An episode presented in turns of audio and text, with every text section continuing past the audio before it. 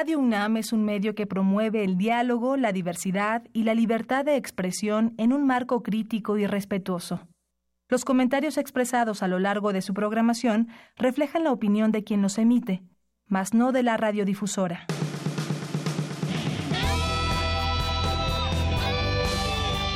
Prisma RU. Relatamos al mundo.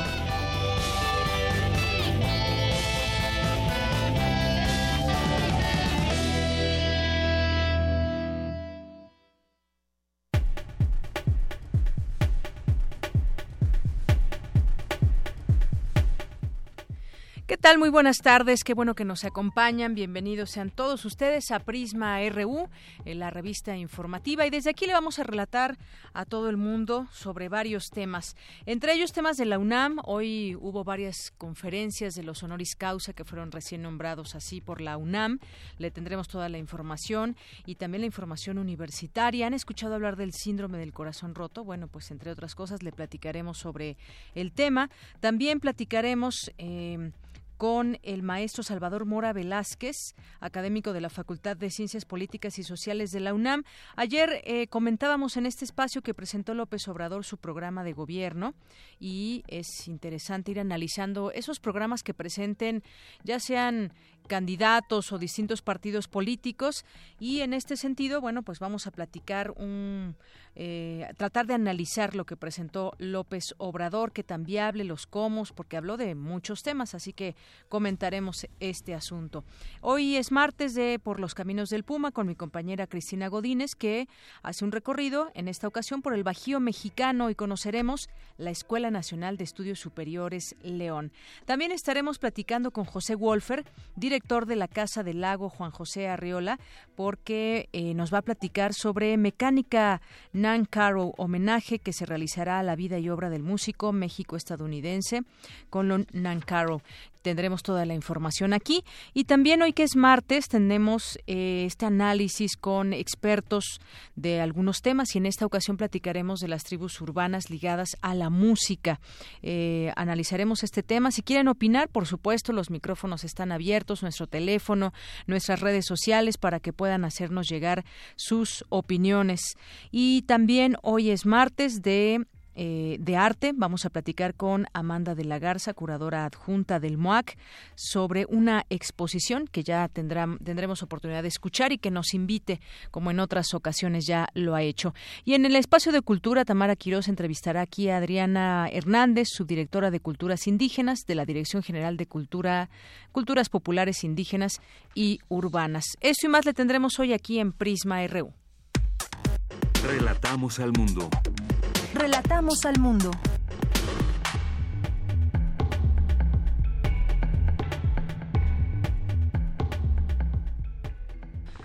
Y arrancamos con nuestro resumen informativo de este martes 21 de noviembre desde la universidad como parte de las actividades del coloquio internacional Los acosos a la civilización de muro a muro. Se llevó a cabo el panel Regresiones políticas y el futuro de la democracia. Más adelante mi compañero Jorge Díaz nos tendrá los detalles.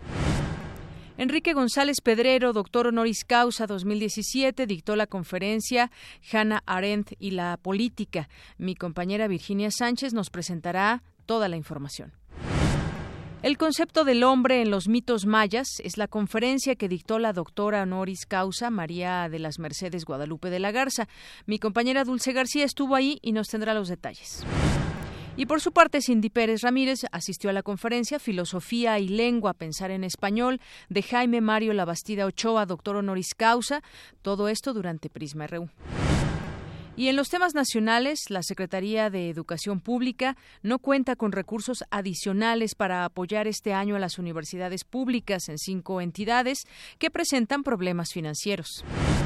En el último año de la administración de Javier Duarte, desaparecieron más de 1.440 millones de pesos que eran destinados a personas en condición de pobreza extrema, detectó la Auditoría Superior de la Federación.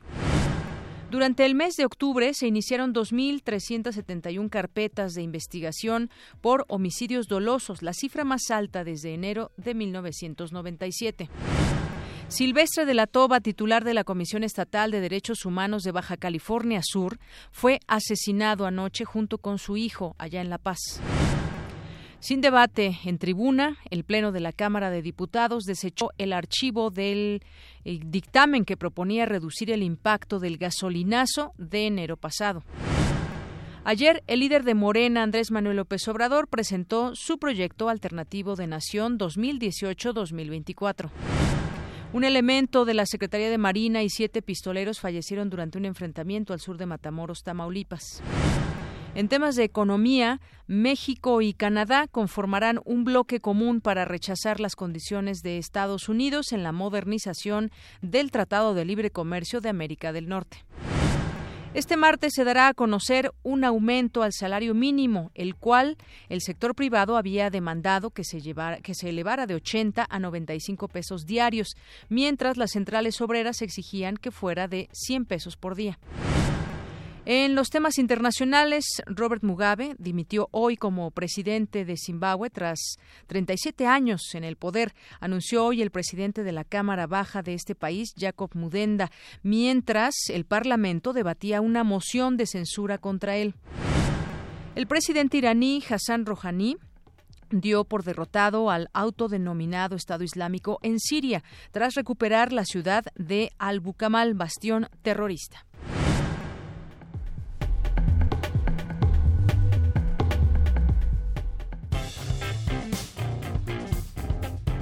Campus RU. Y arrancamos a la una con diez minutos y nos sumergimos a nuestro campus universitario donde todos los días suceden muchas cosas, surge información y tendremos en un momento más la información con mi compañero Jorge Díaz que eh, está allá y nos tiene información que se dio en el coloquio internacional los acosos a la civilización de muro a muro que se realizó en la sala Miguel Corvarrubias del Centro Cultural Universitario. Un poco más adelante tendremos esta información con mi compañero Jorge Díaz, que está ahí muy atento de lo que ha sucedido, pero por lo pronto nos vamos ahora con nuestras actividades de hoy en la UNAM. Hoy en la UNAM, ¿qué hacer y a dónde ir? Este martes inicia el coloquio internacional Relaciones Internacionales en América Latina y el Caribe, propuestas regionales a debate. Coordina el doctor Antonio Hernández Macías. Asista a la FES Aragón desde las 11 horas, hoy y mañana 22 de noviembre. El Centro de Investigaciones sobre América Latina y el Caribe invita.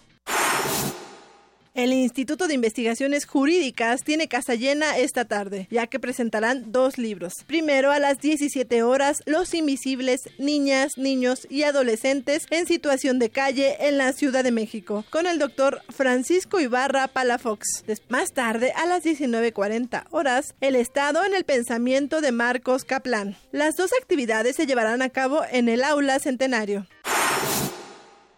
Como parte de las actividades del Festival Vértice, Experimentación y Vanguardia, hoy en la Sala Rosario Castellanos de la Casa del Lago se llevará a cabo el concierto Cuartetos y Tríos de Nancarrow a las 20 horas. Este concierto plantea una revisión de las contadas obras que escribió el compositor Conlon Nancarrow para ensambles de cámara. La entrada es libre. No te puedes perder las actividades del coloquio internacional Los acosos a la civilización, de muro a muro. Esta tarde, a las 17 horas, Enrique Krause y Marc Lilla dictarán el conversatorio. El liberalismo a prueba. Después se realizará el panel Crisis de modelo neoliberal y nuevos órdenes económicos. Bien, continuamos las 13 horas con 13 minutos y se llevó a cabo la primera feria de sensibilización de género y procuración de justicia en las comisiones mixtas del Estunam. Ahí estuvo presente nuestra compañera Cristina Godínez que nos tiene toda la información. ¿Qué tal, Cristina? Buenas tardes. ¿Qué tal, Deyanira? Buenas tardes. Un saludo para ti y para el auditorio de Prisma RU.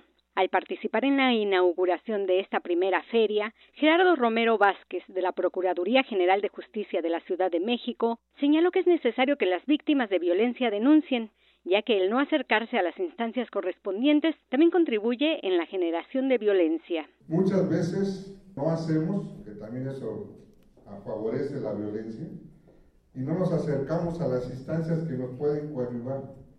La Procuraduría tiene varios centros de atención previa a empezar una carpeta de investigación. Hay los centros de atención a la violencia intrafamiliar, hay muchos centros que antes de que pasemos a un proceso legal nos permitan desde ubicar, orientar, asesorar qué tipo de violencia estamos viviendo.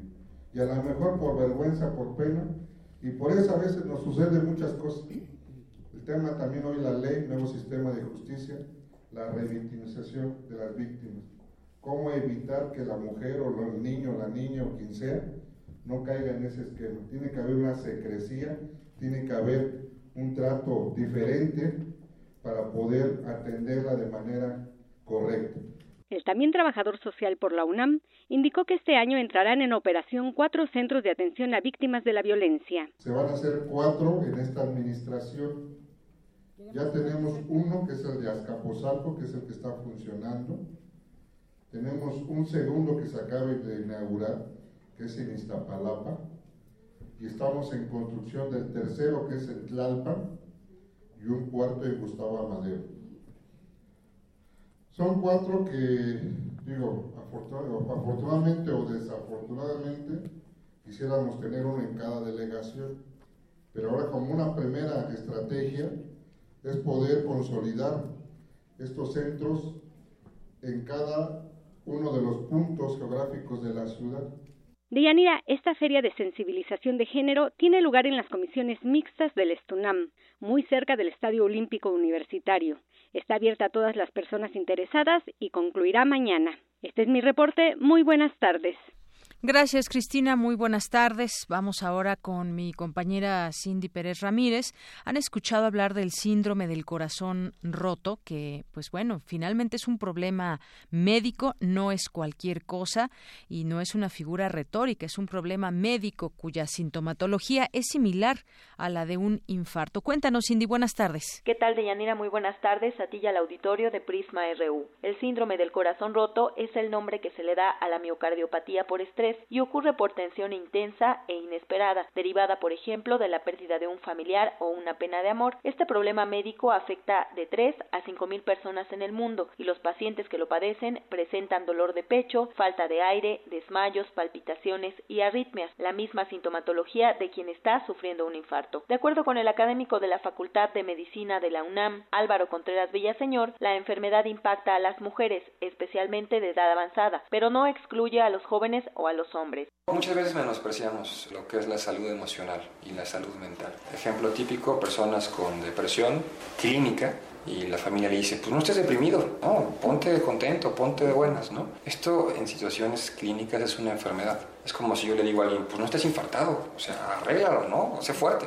No es así. Entonces, mi recomendación para las personas sería que traten de tomar la vida con la mayor calma que se pueda, dentro de las circunstancias que cada quien viva. De los registros del síndrome del corazón roto en el mundo, se estima que aproximadamente el 30% tenía antecedentes de estrés y aunque puede evolucionar rápidamente, en algunos casos los pacientes requieren de un seguimiento hospitalario. Hasta aquí mi reporte. Muy buenas tardes.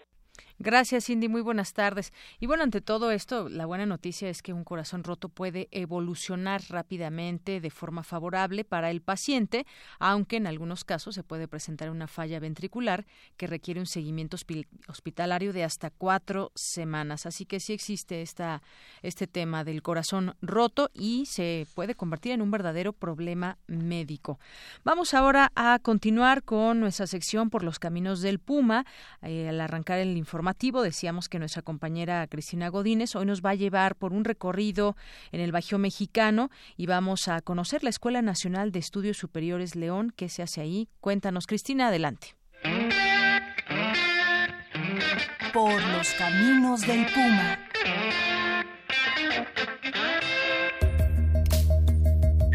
En el Bajío Mexicano está la Enes León se trata de la primera escuela de la UNAM fuera de la zona metropolitana a la Ciudad de México. Podemos situar su origen en la firma de un convenio de colaboración entre la máxima casa de estudios y el gobierno de Guanajuato en noviembre de 2010. Fue así que el municipio de León donó 60 hectáreas para la construcción de la escuela. Pero escuchemos a la doctora Concepción Arenas, secretaria académica de la Inés León, quien nos relata cómo fue que se da el surgimiento de esta escuela. En enero del 2010, el rector José Narro Robles y el gobernador de Guanajuato, Juan Manuel Oliva, coincidieron en una brigada de la Facultad de Odontología en San Miguel de Allende. A partir de ese encuentro, se empezaron las pláticas y negociaciones para abrir un espacio de la UNAM en el Estado. Entonces, a partir de ahí, de las negociaciones, se firmó un convenio de colaboración para la creación, construcción y operación de un complejo académico, cultural, deportivo y ecológico, y esto fue el 5 de octubre del 2010. Posteriormente, en el 2011, el Consejo Universitario de la UNAM aprobó por unanimidad el proyecto del ENES con la finalidad de dar impulso a la educación superior, investigación y difusión de la cultura con licenciaturas innovadoras como opción en educación superior del siglo XXI en la región del Bajío. En la Inés León se imparten ocho licenciaturas. Cuenta con programas de posgrado y de especialización. La licenciatura en odontología, fisioterapia, economía industrial, desarrollo y gestión interculturales, administración agropecuaria, ciencias agrogenómicas, desarrollo territorial y en este año, en agosto, se inició la licenciatura en optometría.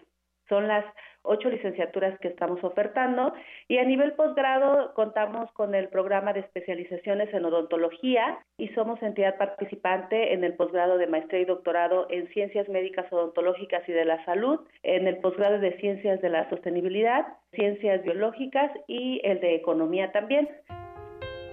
La doctora Arenas Arrocena comenta qué es lo que deben hacer los interesados en estudiar en esta zona del país. Hay eh, dos opciones para entrar. El primero es el por medio del pase reglamentado, donde aquellos aspirantes que estudiaron en CCH, NP eh, o bachillerato a distancia y que cumplen los requisitos pueden ingresar a la licenciatura. También la otra opción es por medio del concurso de selección donde los aspirantes que realizan el examen de admisión provienen de otras entidades, ¿no? que no son de la UNAM este, la INE se caracteriza por tener más alumnos de concurso de selección. Y bueno, este concurso de selección se realiza dos veces al año. Si un estudiante quiere entrar el siguiente ciclo escolar, tiene que estar atento a las convocatorias que se publican en los meses de enero y marzo. Alumnos, profesores de asignatura y de tiempo completo, así como personal administrativo y directivo, conforman esta comunidad en León. La doctora Arenas habla de la importancia de la UNAM en la región bajío del país. Creo que nuestra Universidad Nacional, como bien lo dice, ¿verdad? Es nacional y el que esté aquí en la región eh, es muy importante porque está eh, formando recursos humanos y está acercando también la educación a más población que está eh, lejos de la Ciudad de México, ¿no? Antes creo que los alumnos tenían que recurrir hasta la zona metropolitana y bueno, creo que el que se ofrezca aquí en León y, y que se abra en otras regiones de nuestro país, pues es muy, muy provechoso para toda nuestra población. Si desea conocer la Escuela Nacional de Estudios Superiores Unidad León, la dirección es Boulevard UNAM 2011, Predio El Saucillo y El Potrero, Comunidad de los Tepetates en León, Guanajuato. Para Radio UNAM, Cristina Godínez. Gracias a mi compañera Cristina Godínez. Bueno, pues todo lo que se puede hacer ahí en esta Escuela Nacional de Estudios Superiores León, ocho licenciaturas, optometría de reciente. Em, estudio y entrada a esta carrera, eh, los requisitos que se piden y además las especialidades, entre ellas de odontología. Esto es parte de lo que se puede estudiar allá en esta Escuela Nacional de Estudios Superiores León. Porque tu opinión es importante, síguenos en nuestras redes sociales, en Facebook como Prisma RU y en Twitter como arroba PrismaRU. Queremos escuchar tu voz. Nuestro teléfono en cabina es 55 36 43 39. Bien, continuamos y ya tenemos en la línea telefónica, le damos la bienvenida a este espacio de Prisma RU de Radio UNAM, que queríamos tenerte aquí, José Wolfer, pero bueno, pues situaciones que están fuera del alcance no te permitieron estar con nosotros. Él es director de la Casa del Lago Juan José Arreola. ¿Qué tal? Bienvenido, José Wolfer. ¿Qué tal? Buenas tardes, un gusto estar con ustedes en este espacio. Gracias, para nosotros también es un gusto y nos gustaría también que platicaras, que nos platicaras eh, sobre este homenaje que se realizará a la vida y obra del músico México-estadounidense Colum Nancaro, porque además, bueno, ya lo anunciábamos hace unos momentos, la entrada es libre y es parte de las actividades de Vértice, Experimentación y Vanguardia. Así es, eh, Vértice es un nuevo festival que está justamente sucediendo ya en este momento es una iniciativa nueva de Cultura UNAM enfocada pues en, distintas líneas que tienen que ver con, con, experimentación, con vanguardia, con nuevas propuestas. Y aquí en particular desde la Casa del Lago la, la participación que tendremos en Vértice arranca justo el día de hoy con un ciclo eh, muy ambicioso que hemos diseñado para conmemorar a Conan Carro, este músico, como mencionabas, originario de Estados Unidos, pero que se afincó aquí en México desde los años 40, se hizo ciudadano mexicano y que es uno de los personajes pues más singulares, yo creo que de la de la historia de la de la música mexicana, eh, por un lado por el, el formato, digamos, el soporte al que le dedicó buena parte de su vida, que es el piano mecánico, hubo un momento en donde Nancarro eh, se dio cuenta que el tipo de música que él estaba escribiendo, que tenía cierta complejidad, sobre todo en hacer coincidir distintos tiempos en un mismo espacio musical, por decirlo de alguna forma, que no no era eh, digamos del todo claro para los intérpretes cómo cómo llevar esto a cabo tuvo algunas experiencias desafortunadas al principio de de su vida y había leído un libro de Henry Cowell, que es otro compositor estadounidense y teórico también, en donde Cowell decía, para músicas que tienen otro tipo de, de, de formato, de manejo del tiempo, quizá una buena solución sea el piano mecánico o la pianola. Esto lo tomó completamente en cuenta Nancarro y durante décadas estuvo en una casa que le diseñó su amigo Juan O'Gorman aquí en la, en la calle de las Águilas, al sur de la Ciudad de México, encerrado en un taller diseñando una música absolutamente extraordinaria, que creo que es de las aportaciones más frescas que, que ha habido a la música experimental, digamos, de propuesta en la segunda mitad del siglo XX, y hizo un, una serie de estudios para piano mecánico, fueron 51 estudios en total, creo que es importante tener en cuenta que para cada una de estas piezas él tenía primero que, que pensar, pues bueno, cómo, qué quiero lograr con esta pieza en particular, digamos, hacer el mapeo o hacer la partitura, por decirlo de alguna forma, y después darse a la tarea de perforar estos rollos de, de pianola, que era una tarea sumamente laboriosa. Cada sonido, cada nota que se escucha en estos estudios, y algunos tienen miles de notas y van a una velocidad bastante vertiginosa, cada nota tenía que ser perforada con una máquina que él adaptó especialmente para este fin. Entonces, bueno, en resumidas cuentas fue una una labor de una paciencia y de un tesón absolutamente extraordinarios que nos dejó eh, un legado musical entre los más sorprendentes del siglo XX y este personaje es al que le organizamos esta mecánica Nancarro, este homenaje que sucede dentro del marco de Vértice que arranca el día de hoy y que tendrá distintas actividades a lo largo de los próximos días hasta el domingo 3 de diciembre, que es cuando concluimos. Muy bien, bueno, pues creo que explicas muy bien esta, eh, pues el tema y cómo, cómo Nankaru eh, se destacó por esta música, justamente por hacer este piano mecánico, la música experimental, justamente de eso se trata también este festival. Creo que queda muy bien enmarcado este homenaje que se hace a Nankaru y todo lo que nos explicas. Digo, finalmente la, gente puede escucharlo ahí en este festival, este homenaje, y también pueden escuchar su obra lo pueden buscar en internet para que se den cuenta o se den esta idea de todo lo que nos platicaste, pero ya digamos eh, de manera sonora para que la gente pueda pueda conocer más de su obra, pueda adentrarse y además bueno pues está abierta esta posibilidad a través de el Festival Vértice. Así es, los invitamos, se puede, como, como bien mencionas, de a consultar la, la música de Nancarro directamente en línea, está en distintos soportes, en distintas plataformas, y lo que nos hemos propuesto con este ciclo es abordar las distintas facetas de su, de su obra. Una parte central es este piano mecánico del que estamos hablando. Vamos a tener, de hecho, un concierto maratón que será el sábado 2 de diciembre aquí en la Casa del Lago. Arrancamos a la una de la tarde, vamos a estar durante varias horas haciendo un recorrido eh, a lo largo de estos 51 estudios, yo calculo que nos estaremos unas 6, 7 horas en ese concierto. La gente nos puede acompañar pues en el momento que lo desee. Estaremos a partir de la una y calculo que más o menos hasta las 8 de la noche.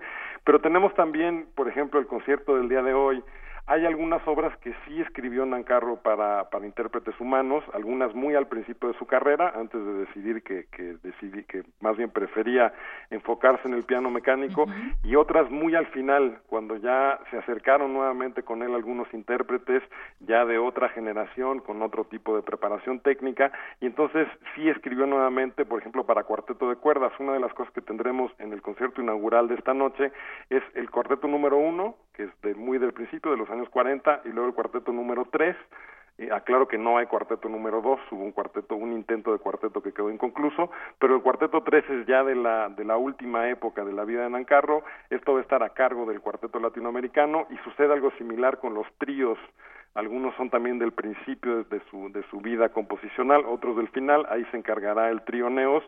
Esto por compartirles un ejemplo de los distintos acercamientos que tendremos a lo largo de ocho conciertos que tenemos en total, tenemos mesas redondas, tenemos conferencias, tenemos también un taller de escultura sonora.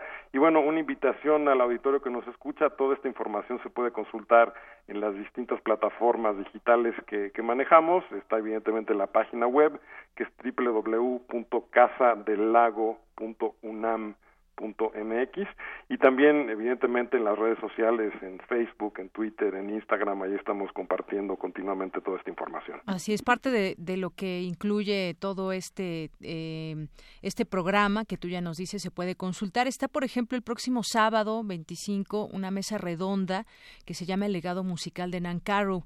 En él participan varias personas, entre ellas José Luis Castillo, Samuel Cedillo, Alejandro Franco y Juan Sebastián Lag, donde eh, son un grupo de compositores mexicanos que analiza el legado justamente que dejó tras de sí la música de Nan Caro y la influencia particular que ha tenido en su respectivo desarrollo como creadores. También el domingo 26 hay una conferencia Nan, Caro desde Escher, un diálogo en perspectiva entre la creación y la búsqueda visual y auditiva. Y tenemos también eh, el tema de estudios, versión especializada, obras de Nan Caro, que siempre consideró que escuchar las grabaciones de sus estudios, mismas que él supervisó en vida, era una buena forma de acercarse a su música. Así que este concierto retoma este planteamiento y le añade un factor que es la especialización, que consiste en manipular y desplazar el sonido mediante dispositivos de varias bocinas ubicadas en un mismo sitio. Es parte también de lo que cómo podemos entender la música y cómo qué es lo que vamos lo que nos esperará en este festival. También el propio martes 28, Escultura Sonora, Nancaro y las máquinas musicales desde el Renacimiento hasta el reproductor de MP3, es decir, varias, varias ópticas que abarca este legado de Nancaro. José. Es justamente eh, la idea. Tenemos también, por ejemplo, una serie de proyecciones la próxima semana aquí en el Foro al Aire Libre de la Casa, donde vamos a proyectar una coreografía que hizo Merce Cunningham a partir de música de Nancarro. Este es un material que nos presta la Fundación eh, Cunningham es una coreografía donde vemos al propio Cunningham bailando, un video de los años 60.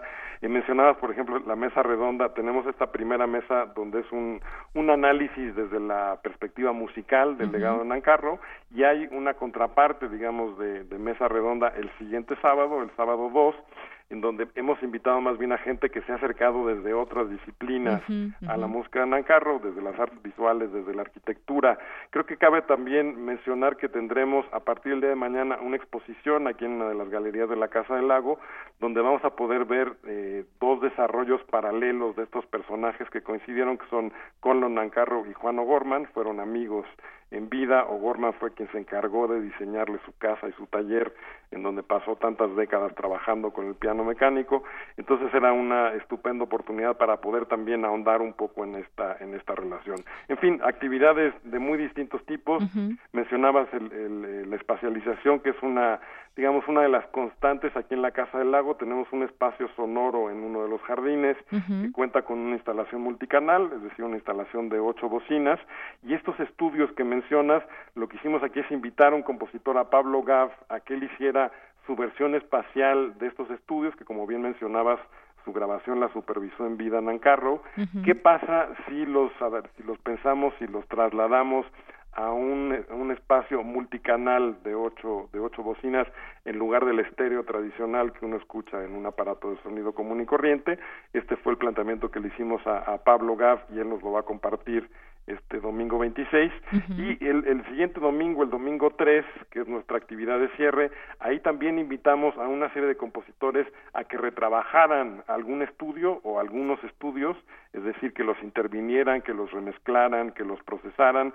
Nos van a presentar el resultado de sus investigaciones sonoras de Nancarro aquí mismo en el espacio sonoro. Este será también un concierto eh, como todo el resto del festival de entrada libre, en este caso eh, eh, aquí en el jardín.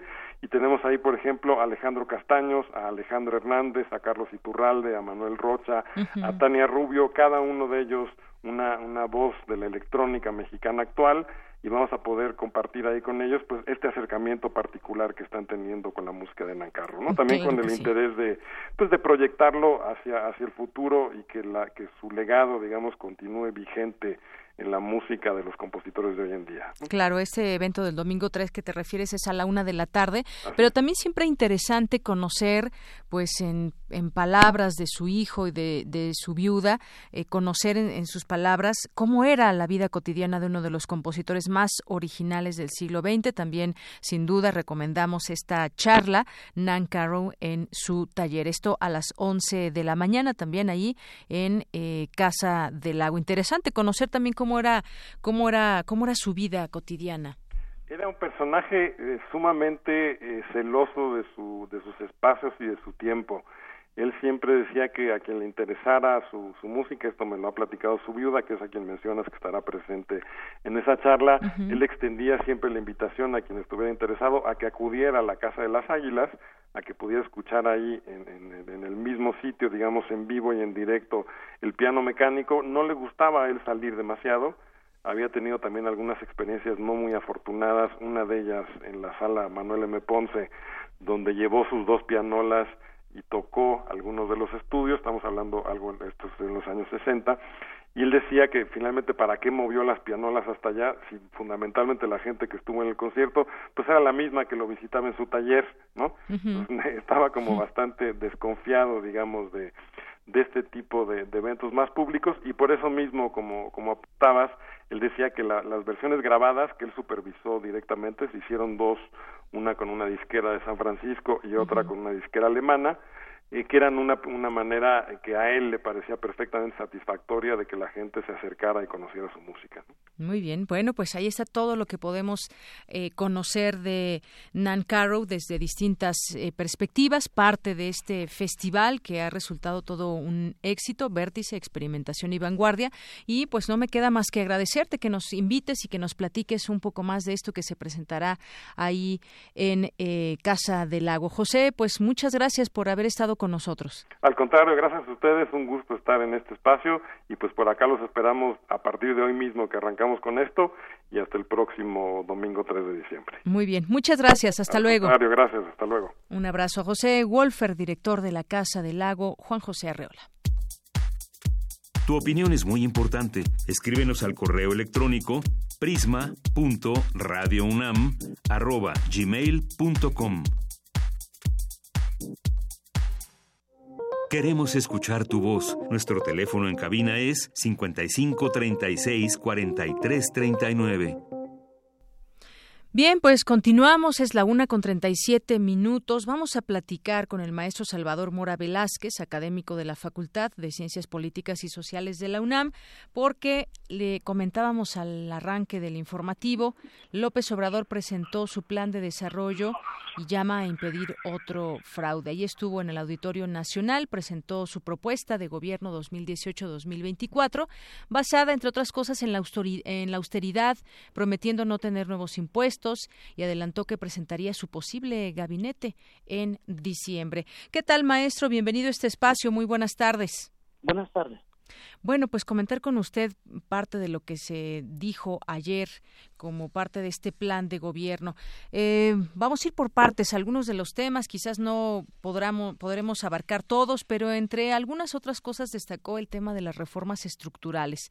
Y aquí expone que su postura es que eh, se mantendrán eh, que estas llamadas eh, reformas estructurales, que son la laboral, la educativa, la fiscal, la energética, entre otras, dice que es partidario de revertirlas, aunque, bueno, pues se tendría que hacer un programa muy específico para saber si han servido o no para que no se llegue a una imposición como la que ya se ha tenido, imponiendo justamente estas reformas estructurales. ¿Cómo ve usted este tema de las reformas estructurales y el discurso de López Obrador?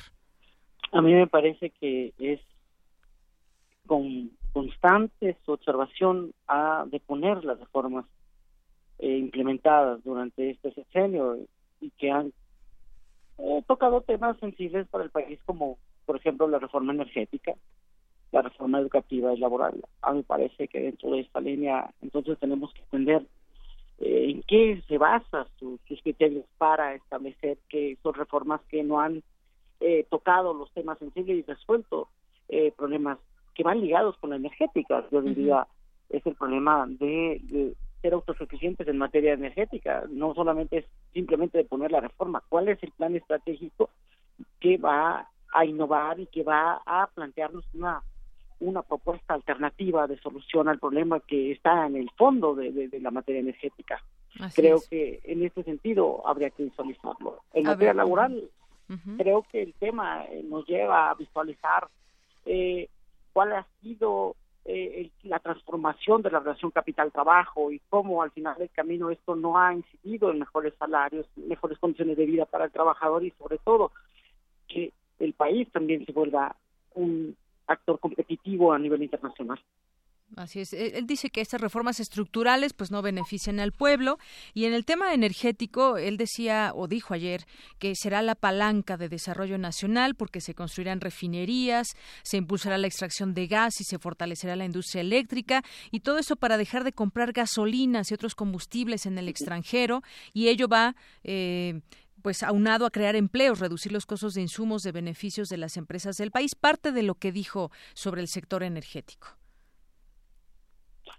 Bueno, eh, yo te diría que ahí habría que visualizar. El, dilema no es tanto atender eh, eh, la cuestión energética como, como palanca de desarrollo, sino ver cuáles son las alternativas con que contamos. evidentemente el país hoy tiene reservas que no sabemos si están ahí presentes, son expectativas de reservas presentes que al final del camino pues nos hablan más de un desarrollo que pertenece más al siglo pasado que a, nuevas formas y alternativas de energía con el cual echar a andar un proyecto eh, de desarrollo y del país en su conjunto. Es decir, creo que bajo ese modelo hay demasiadas observaciones probables que hacerle a un plan que busca simplemente restituir un asunto que está detrás, que es la soberanía, que, que, pretendidamente se piensa que se ha perdido en, en este eh, con este tipo de reformas que se han habilitado desde el sexenio de,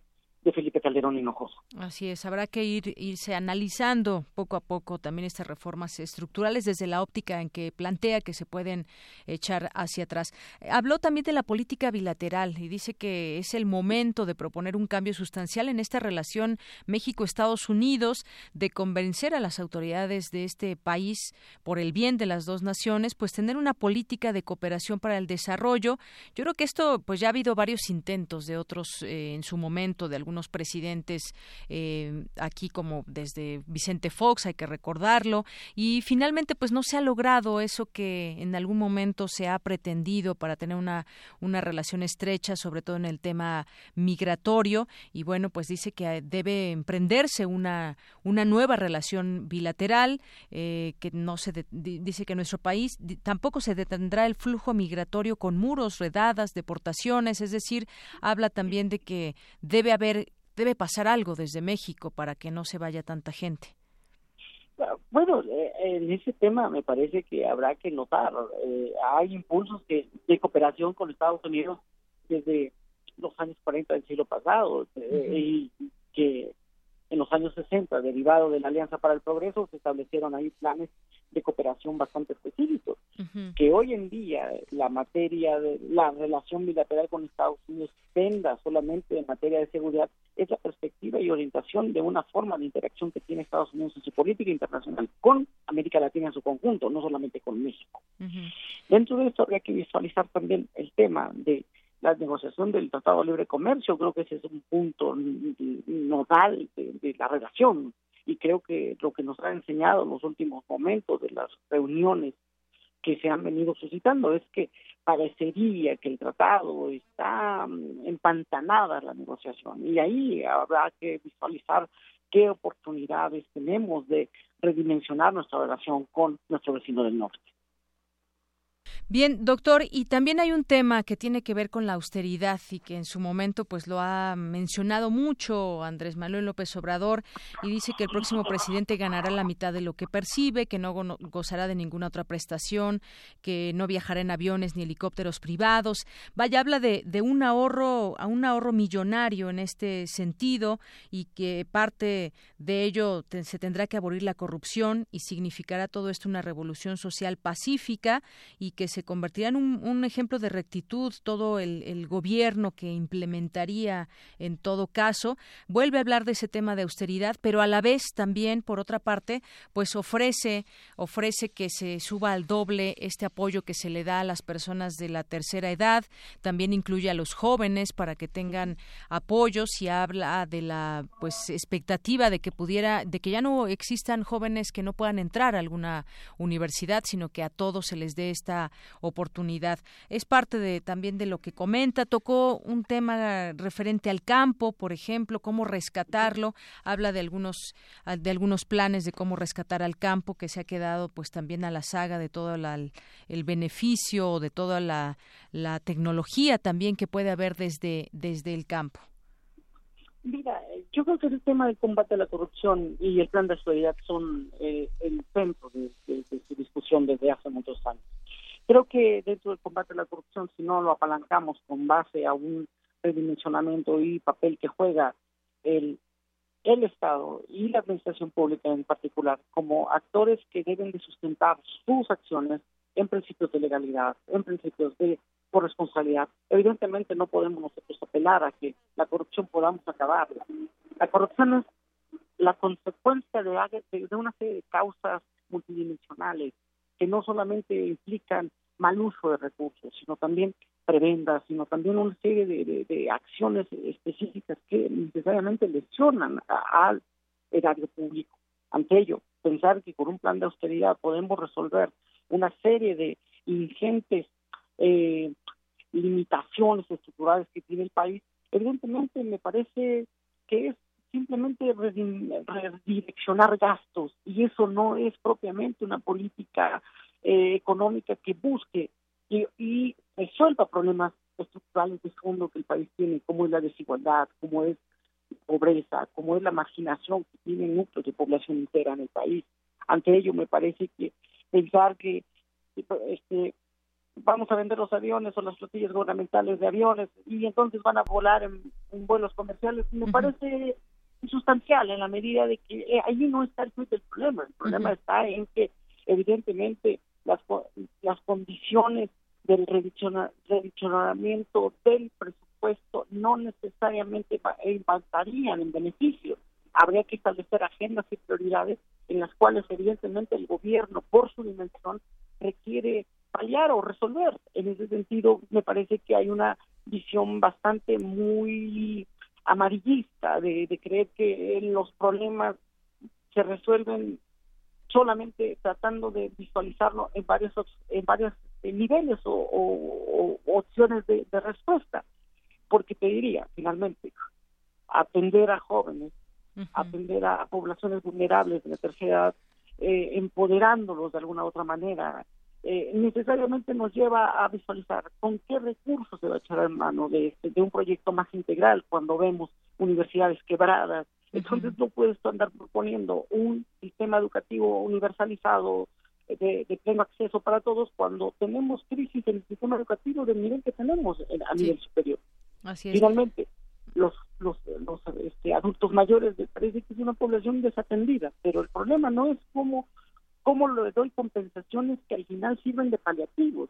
Habrá que ubicar un plan de trabajo muy específico en el cual dimensionemos sus capacidades y, y, y dónde dentro de, digamos, este entramado de, de, trabajo, de la relación, podemos todavía reconsiderar sus funciones, su capacidad y su calidad para habilitarlos en centros laborales donde ellos signifiquen su vida, porque el problema está ahí, ellos no tienen acceso al trabajo, ellos están excluidos de, de, de ese, de ese espacio. Así es, eh, maestro. Bueno, sí, hay varios temas que eh, eh, hablo del aeropuerto, un tema que ha sido también muy polémico desde, desde Vicente Fox, el tema del aeropuerto, donde construirse. Dice que se construirían dos pistas nuevas en el aeropuerto militar de Santa Lucía.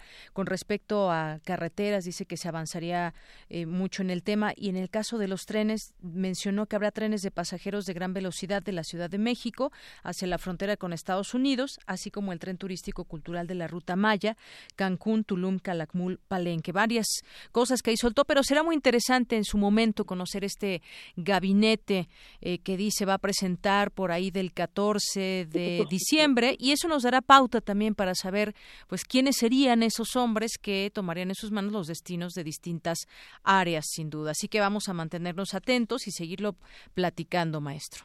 Claro que sí, con todo gusto. Bien, pues muchas gracias. Hasta luego. Hasta luego, muy buenas tardes. Maestro Salvador Mora Velázquez, académico de la Facultad de Ciencias Políticas y Sociales de la UNAM.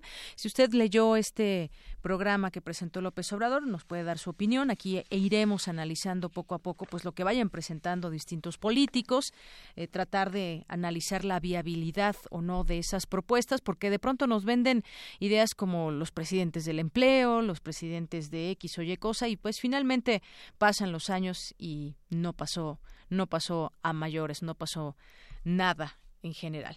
Bien, pues vamos a continuar. Ya está listo mi compañero Jorge Díaz, que nos tiene información sobre el coloquio internacional Los acosos a la civilización de muro a muro, que se realizó en la sala Miguel Covarrubias del Centro Cultural Universitario. ¿Qué tal, Jorge? Muy buenas tardes. ¿Cómo estás, Deyanira? Buenas tardes. Este día con el tema regresiones políticas y el futuro de la democracia. Por razones de tiempo trataremos de ser breves porque sí, sí, Papá Chavisi, directora del Departamento de Comunicación de la Universidad de, de Illinois, habló sobre el Internet, un aspecto importante dentro de la vida política social de este mundo. Dijo que el Internet no democratiza ni concientiza políticamente, ni eh, mucho menos pluraliza a la sociedad solo acerca personas con tendencias, en este caso democráticas, pero también a los fascistas. Escuchemos parte de lo que dijo la académica de la Universidad de Illinois.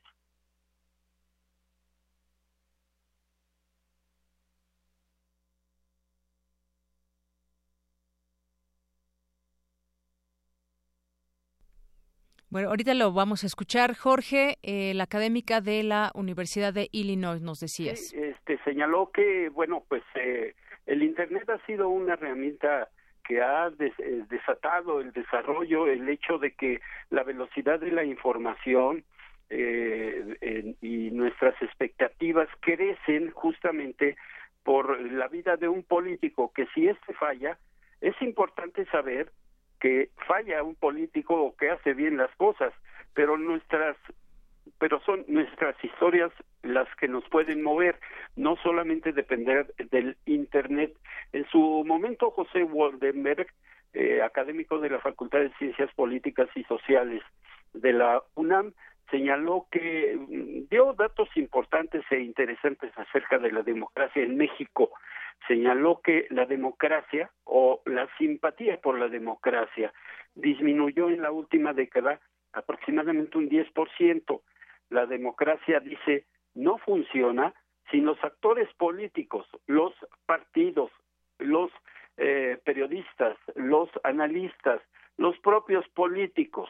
Pero si existe un malestar ante los políticos, señala, que pues es justamente por este diálogo que se ha esta dinámica que se ha desarrollado entre todos estos actores de la democracia y de la política en nuestro país y que han hecho que nuestro lenguaje haya sido a denostar, a desprestigiar a todos los partidos, a todos los políticos, sin realmente hacer propuestas para que ellos actúen de mejor, de mejor manera.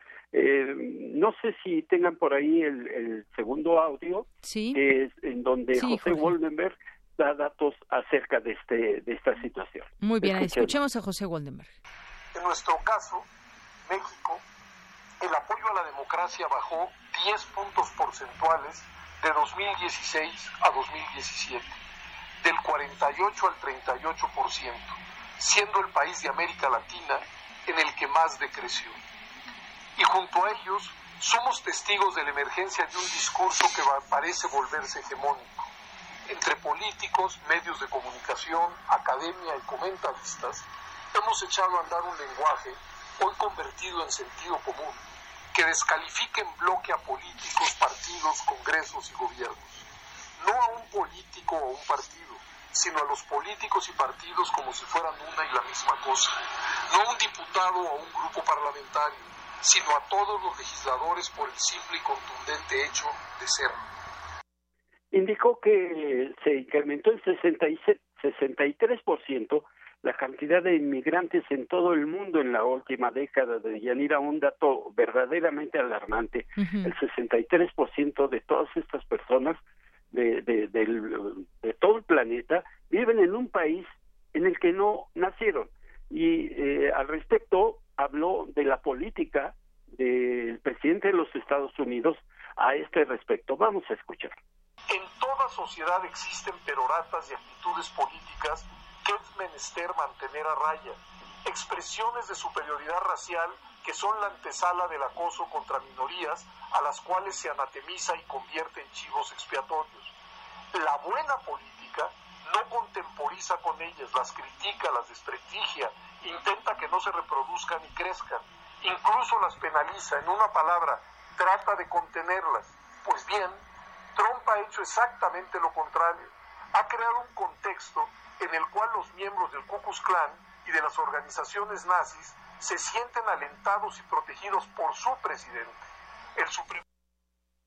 También, este, Deyanira, te comento que hoy por la tarde se llevará a cabo eh, un panel de discusión denominado el liberalismo a prueba, en el que participarán Enrique Krause y Mark eh, eh, Lilian y a las seis de la tarde la crisis de los modelos neoliberales y nuevos órdenes eh, económicos con la participación de Rolando Cordera, Susana Chacón, Carlos Heredia y Federico Novelo. Nosotros estaremos al tanto de toda esta información, pero por lo pronto es lo que tenemos en esta mesa denominada Regresiones Políticas y el Futuro de la Democracia, en donde también estuvieron presentes entre otros eh, ponentes, panelistas, eh, eh, Héctor Aguilar Camín y Claudio Lomnis.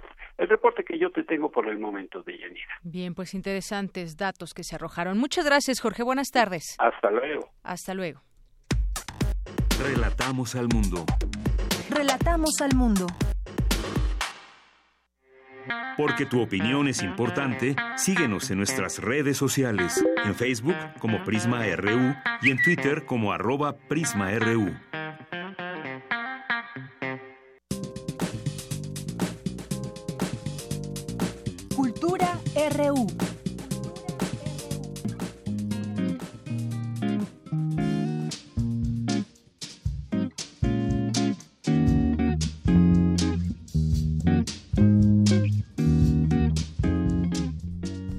Así llegamos a la cultura con Tamara Quirós. Muy buenas tardes, Tamara. Deyanira, muy buenas tardes. Te saludo con mucho gusto a ti y al auditorio. ¿Qué tal la música de hoy? Pues muy rica. Muy suave, ¿no? Muy interesante, como que se antoja bailar de Yanira, ¿a poco no? Pues me gusta para escucharla más que para bailar. Cuando escuchas lo que dice, a lo mejor te animas a bailar. Esto que escuchamos se titula Maricua del grupo Ireri. Empezamos así con Bossa Nova en Purépecha porque hoy a las 5 de la tarde se inaugura el séptimo encuentro nacional Tradiciones y Fusiones Musicales Propuestas Indígenas 2017. Pero para platicarnos más de esta edición, hoy nos acompaña en la línea Adriana Hernández. Ella es subdirectora de Culturas Indígenas de la Dirección General de Culturas Populares, Indígenas y Urbanas de la Secretaría de Cultura. Adriana, muy buenas tardes y bienvenida. Hola, buenas tardes, Tamara, ¿cómo estás? Muy bien, muchísimas gracias, Adriana. Oye, en 2010 la Dirección General de Culturas Populares, eh, pues, inició con esta propuesta, una iniciativa. Eh, que actualmente se hermana con la Dirección General de Atención a la Comunidad y con el Programa Universitario de Estudios de la Diversidad Cultural y la Interculturalidad de la UNAM. Cuéntanos más de la finalidad de este proyecto y qué nos espera. Pues mira, el proyecto, como mencionas, surge en el 2010.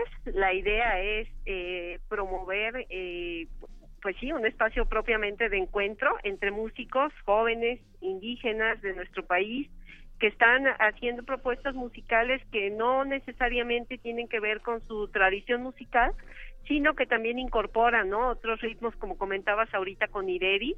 y, eh, y bueno, el tema muy importante para nuestra dirección, pues es el tema de la lengua, ¿no? La lengua de los jóvenes, eh, de la vigencia de, de, muchos rasgos de su cultura que, que los ves ahora en el escenario y bueno, creemos que realmente están aportando no solo a, a, la parte del desarrollo de su, de su comunidad, sino también pues de del escenario nacional, ¿no? E incluso internacional. Claro, Adriana, una propuesta que además visibiliza mediante la música eh, esta la presencia indígena también en, nuestra comunidad, vaya, en México y también en la universidad.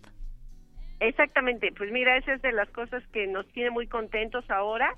En el 2010 el proyecto inicia con sede aquí en la Ciudad de México, después este viajó por diferentes estados, regresamos a la Ciudad de México para cumplir estos siete años pero muy contentos pues de estar en la en la universidad no es una realmente estamos muy contentos. Creemos que es un escenario pues natural. Los chavos están muy entusiasmados de poder compartir con otros jóvenes y también con el programa de, estudios de la interculturalidad no y por ahí ya traemos también a los becarios eh, que participan también con su banda de música y bueno en general a la comunidad universitaria pues estamos este con mucho entusiasmo de llegar para los conciertos del 23 y 24. Estos son los dos conciertos, 23 y 24, eh, que se van a llevar a cabo, pero hoy inician. ¿Dónde inician? Son dos sedes. Adriana, cuéntanos de las sedes para que, para que la gente se acerque a este, a este séptimo encuentro nacional. Mira, hoy estamos inaugurando, de hecho ya ahorita están, este, ya llegaron prácticamente todos los grupos aquí al, al hotel sede. Este, a las 5 de la tarde nos vamos al Museo Nacional de Culturas Populares, es una actividad abierta es la inauguración oficial ya del séptimo encuentro. Eh, después tenemos un foro muy importante que es sobre experiencias musicales. El, proyecto también incluye pues todos estos eh, talleres, charlas, en fin, de acercar diferentes experiencias y nos va a acompañar el compositor Arturo Márquez, va a estar también el maestro Guillermo Velázquez, nos va a acompañar Rojo, también ya ya llegó por acá y este ellos van a estar en este en este foro magistral Después vamos a tener una apertura musical eh, de la Mula de Siete con el trío Gorrión Serrano. Ellos les van a dar la bienvenida con décimas aquí a los 15 grupos que nos acompañan en este encuentro y este y prácticamente así terminamos el día de hoy. Mañana vamos a tener actividades de talleres de, de derechos de autor, eh, de empresas culturales eh, también talleres que tienen que ver con la creación eh, musical y, la improvisación. Aquí, todo va a ser en el Hotel Sede, es una actividad más bien cerrada. Y ya nos vamos el día jueves a las a las on, 1.45 vamos a iniciar con la inauguración de, en las islas. Vamos a tener un ritual de, bienvenida a cargo de de unos creadores este veracruzanos nahuas que nos van a dar la bienvenida desde cómo lo harían en su comunidad. Ellos son ya residentes aquí en la Ciudad de México desde hace muchos años y nos arrancamos con ocho grupos del, del encuentro y el día viernes serían los, los eh, ocho grupos restantes. Y se darán también a conocer los nombres de los ganadores del primer concurso nacional de composición 2017. Entonces, nos espera eh, mucha música, nos espera esta fusión de ritmos y nos esperan muchas sorpresas, los talleres que ya mencionabas y, e, e inician a partir de hoy a las 17 horas, a las 5 de la tarde, en el Museo Nacional de Culturas Populares. Los esperamos. Avenida Hidalgo 289, allá en Coyoacán. Exactamente. Muy bien. Los esperamos por allá pues les, les, deseamos mucho éxito y nos daremos una, una vueltecita para allá para escuchar esta música tan, tan interesante y estas fusiones. Muchísimas gracias, Adriana Hernández, subdirectora de Culturas Indígenas de la Dirección General de Culturas Populares, por platicar con nosotros hoy aquí en Prisma RU. Muchas gracias, Tamara, y los esperamos a ti y a todo tu auditorio que nos acompañen en todas estas actividades. Claro que sí. Muy buena tarde. Hasta luego, buena tarde. Hasta luego. Deyanira, por hoy me despido. Ya nos vamos a un corte y les deseo una excelente tarde. Gracias, Amara. Muy buenas tardes. Pues efectivamente son las dos con tres. Vamos a hacer un corte y regresamos a la segunda hora de Prisma RU. Prisma RU. Relatamos al mundo.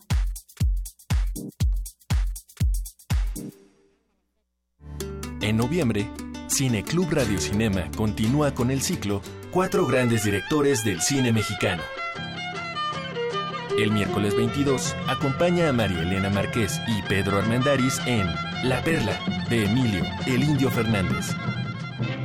Y el 29 sube al camión de David Silva y Fernando Soto Mantequilla en Esquina Bajan de Alejandro Galindo. Cineclub Radio Cinema te espera los últimos miércoles del mes a las 6 de la tarde. La entrada es libre. Radio UNAM Experiencia Sonora. Si decides apoyar a algún aspirante a una candidatura independiente y registras tu credencial para votar en la aplicación oficial del INE, ya sea en una tablet o en un teléfono celular, tus datos estarán seguros y protegidos por el INE. Recuerda que el aspirante a la candidatura independiente o su auxiliar no podrán quedarse con tu credencial. Para mayor información, consulta www.ine.mx diagonal candidaturas independientes. Instituto Nacional Electoral, INE. El Museo de Arte Moderno abre sus puertas a la exposición La parte más bella, integrada por 115 imágenes en blanco y negro, cuya temática central es la exaltación de los cuerpos femenino y masculino. Las imágenes están trabajadas en fotograbados, fotocollage, fotoensayos y fotomontajes de 64 artistas de Europa, Estados Unidos, Japón y México. Los contextos de las representaciones del cuerpo van de la calle a las escenas intimistas. La exposición La parte más bella se puede visitar en el Museo de Arte Moderno, Chapultepec, Ciudad de México. La anatomía de una enfermedad envuelta en misterio necesita estudiarse órgano por órgano. El camino del cangrejo, un desglose de todas las formas en las que el cáncer puede afectar al cuerpo humano. Escúchalo todos los lunes a las 16 horas. Retransmisión, domingos 19 horas por el 96.1 de FM. Radio UNAM, Experiencia Sonora. Relatamos al mundo. Relatamos al mundo.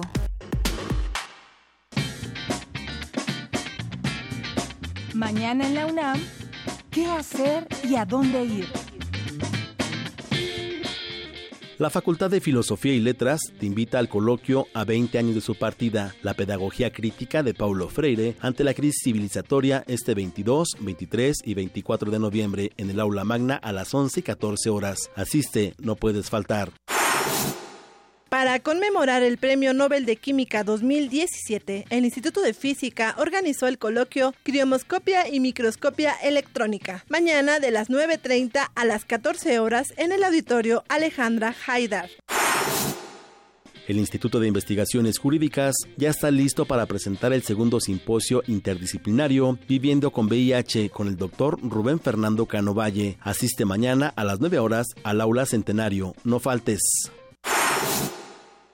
Como parte de las celebraciones por el Día Universal del Niño, la Facultad de Psicología organizó una jornada infantil en donde habrá mesas redondas y conferencias. Consulta el programa completo en la página web de la facultad. No te preocupes, aún tienes tiempo, ya que comienza mañana y concluye el 23 de noviembre. Continuamos dos de la tarde con siete minutos y en más información de la universidad, Enrique González Pedrero, doctor honoris causa 2017, dictó hace unos momentos la conferencia Hannah Arendt y la política. Mi compañera Virginia Sánchez estuvo ahí y nos platica. ¿Qué tal, Vicky? Buenas tardes. Hola, ¿qué tal, Deyanira y auditorio de Pisma RU? Muy buenas tardes. Pues sí, definitivamente es claro para muchos que una de las mujeres más importantes del siglo pasado es la teórica alemana Hannah Arendt. En 1955, un editor alemán propuso a Hannah Arendt que escribiera una introducción a la política, por lo que surge el texto ¿Qué es la política?, el cual está conformado por un conjunto de fragmentos y notas y que merece la pena leer y meditar. Así lo señaló el doctor honoris causa 2017 Enrique González Pedrero durante su conferencia magistral Hannah Arendt y la política, que dictó esta mañana en la Facultad de Ciencias Políticas y Sociales. Y para introducirnos en el pensamiento de esta connotada filósofa, habló sobre lo que Arendt refirió en el fragmento 3A de su texto sobre la política ante la pregunta de si tiene la política todavía algún sentido. Escuchemos. El sentido de la política es la libertad. Su simplicidad y contundencia reside en que es exactamente tan antigua, no como la pregunta, que naturalmente ya surge de una sospecha y está inspirada por la desconfianza, sino como la existencia de lo político. Pero hoy día esta respuesta no es ni obvia ni inmediatamente convincente, cosa que se aprecia con claridad en que nuestra pregunta actual ya no cuestiona el sentido de la política tal y como antes se hacía, a partir de experiencias que eran de naturaleza no política o incluso antipolítica.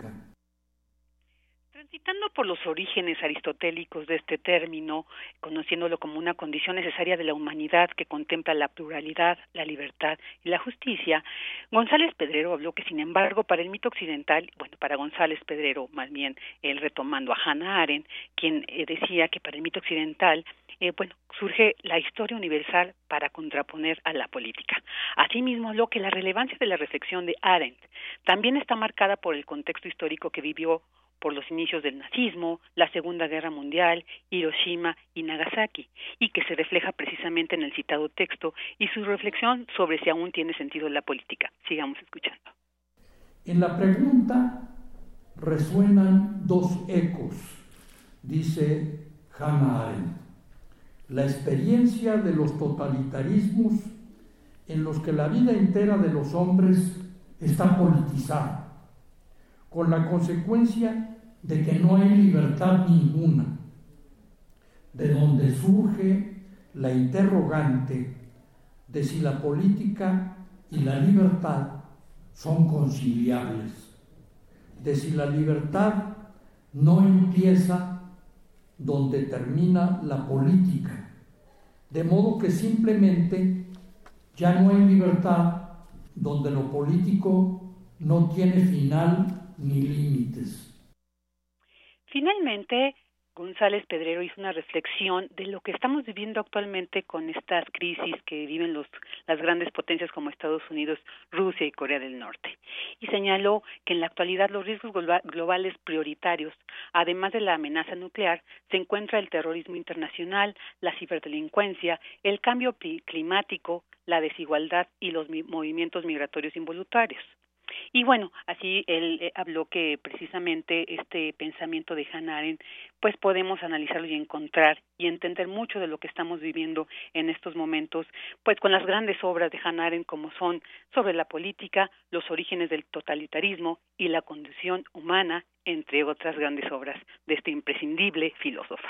Hasta aquí mi reporte de Yanira. Muy buenas tardes. Muchas gracias, Vicky. Muy buenas tardes. Y esa frase que nos dejó, nos deja mucho el sentido de la política es la libertad y toda la discusión a la que llevó el académico, el doctor honoris causa, al respecto del tema de la libertad y la política. Muchas gracias, Vicky.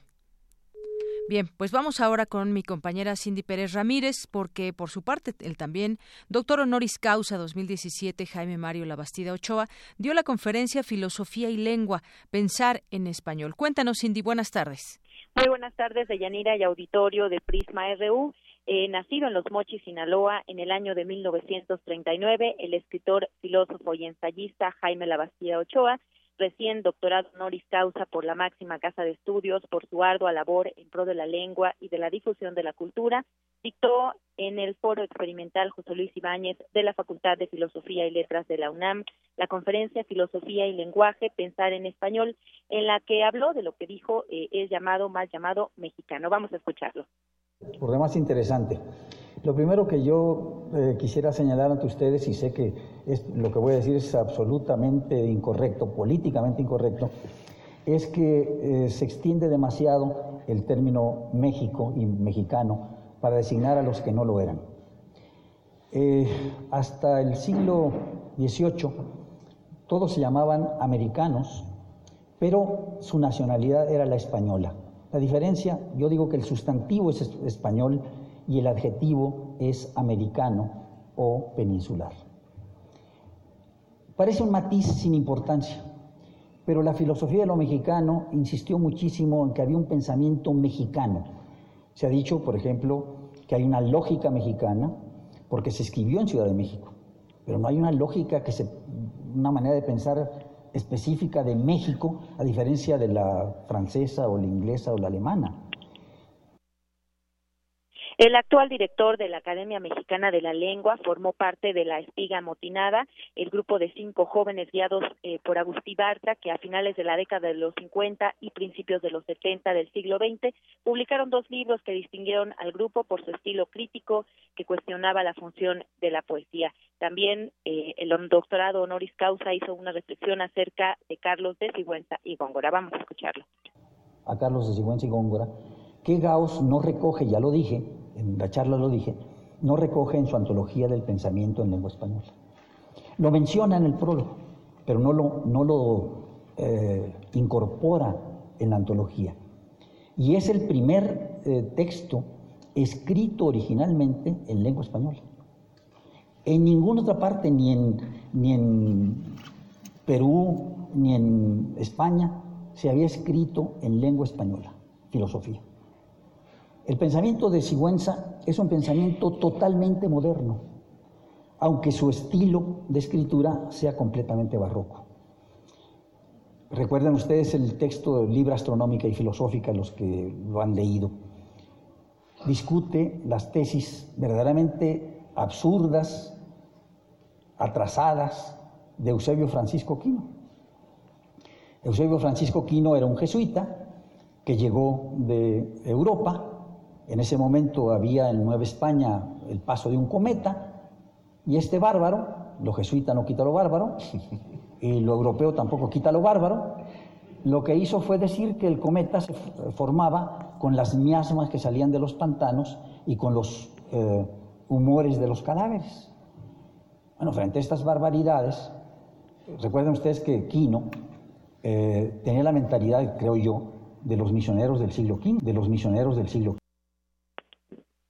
una charla eh, sin duda que llevó a todos los asistentes por la filosofía, por el lenguaje y también por esta reflexión eh, de lo español y de lo mal llamado mexicano.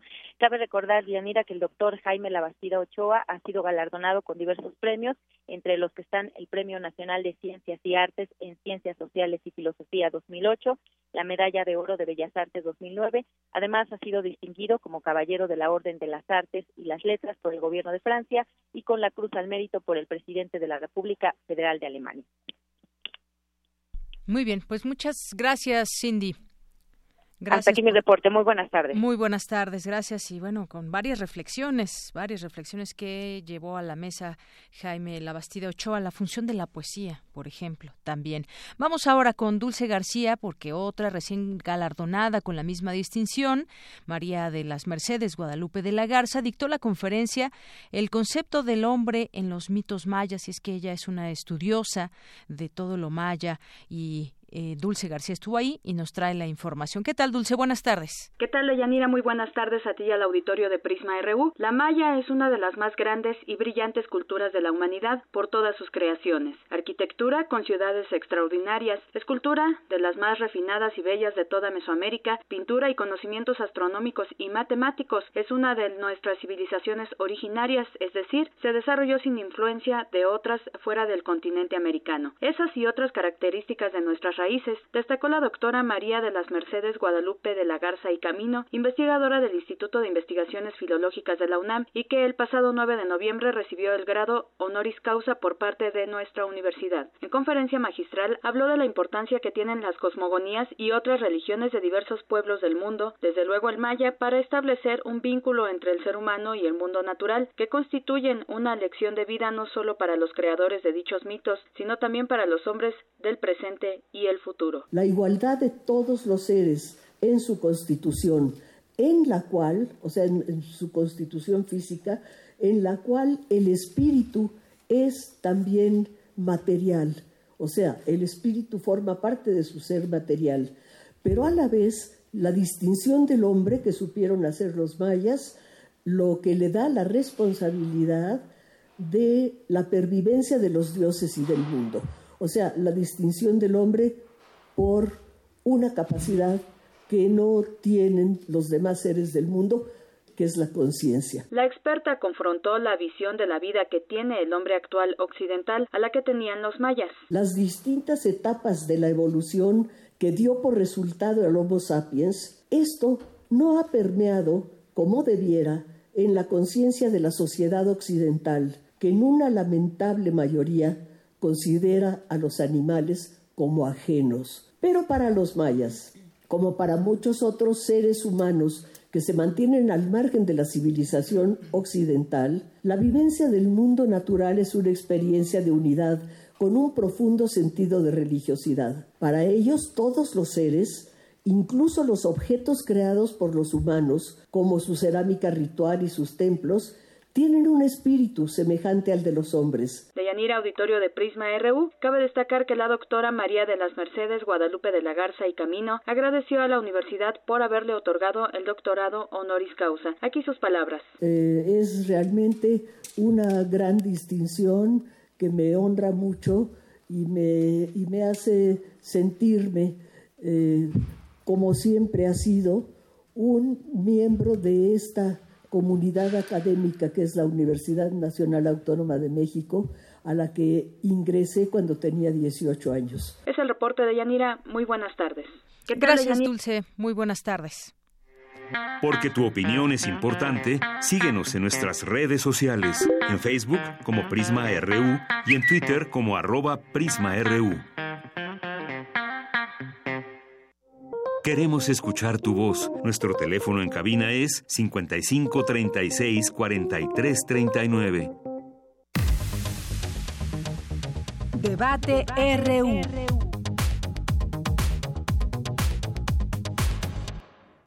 Bien, continuamos y entramos a esta mesa de análisis hoy sobre el tema de las tribus urbanas, características, definiciones, sus expresiones culturales, sociales, también muy relacionadas con la música y para ello tenemos a dos expertos en el tema. Les presentamos vía telefónica a Margarita Sánchez Pacheco, ella es socióloga de la Facultad de Ciencias Políticas y Sociales y maestra en estudios latinoamericanos. ¿Qué tal? Eh, bienvenida, eh, Margarita. Buenas tardes. Hola, buenas tardes, ¿cómo estás? Bien, gracias maestro por estar aquí. Y Alfredo Nateras, profesor e investigador de tiempo completo de la UAM Zapalapa y coordinador general del Diplomado Culturas Juveniles. ¿Qué tal, profesor? Bienvenido, muy buenas tardes. Bueno, ahí no logramos escuchar al profesor Alfredo Nateras. Ahorita lo ponemos en la línea para que también esté con nosotros escuchando eh, con nosotros este tema. Bueno, mientras tanto empezamos empezamos con usted, eh, maestra Margarita Sánchez Pacheco, hablando de las tribus urbanas, qué son, em, eh, cómo están ligadas a la música. Sabemos que bueno, pues confluyen sobre todo jóvenes que pues pueden identificarse por la forma de vestir, por tener hábitos comunes o similares, lugares de reunión. Platíquenos un poco, introduzcanos a este tema de las tribus urbanas. Gracias. Pues yo creo que una cosa importante que hay que rescatar es cómo se ha construido el concepto de jóvenes ahora que se habla sobre las diferentes juventudes y creo que sí fue en algún momento una manera de eh, dar cuenta de las producciones que se estaban teniendo en ciertos sectores de la sociedad en un rango de edad que pues cada vez vemos que también se va extendiendo, pero una de las cosas que me parece importante rescatar desde el principio es que ha sido una, son fundamentalmente construcciones que tratan de dar cuenta de producciones artísticas, culturales, pero que eh, en algún momento nos impiden ver que en realidad hay una amplia variedad de sectores de la juventud que ahora podríamos reconocer más bien como juventudes y que en buena medida esta idea de las tribus urbanas que estaban los ponquetos, los darquetos, los emos en algún momento han sido en buena parte tomados por una forma de el mercado en sus diferentes expresiones y que de ahí que ahora digamos se asocian a consumos musicales, a formas de vestir, a pero fundamentalmente a consumos, ¿no? Yo creo que sí una primera advertencia tendría que estar en eso. Cuando hablamos sobre los jóvenes, en, en, realidad tendríamos que hablar sobre las juventudes y en sus diferentes producciones que pasan por lo artístico, por lo cultural, pero también por lo político, por sus posicionamientos socioeconómicos, sus adscripciones también.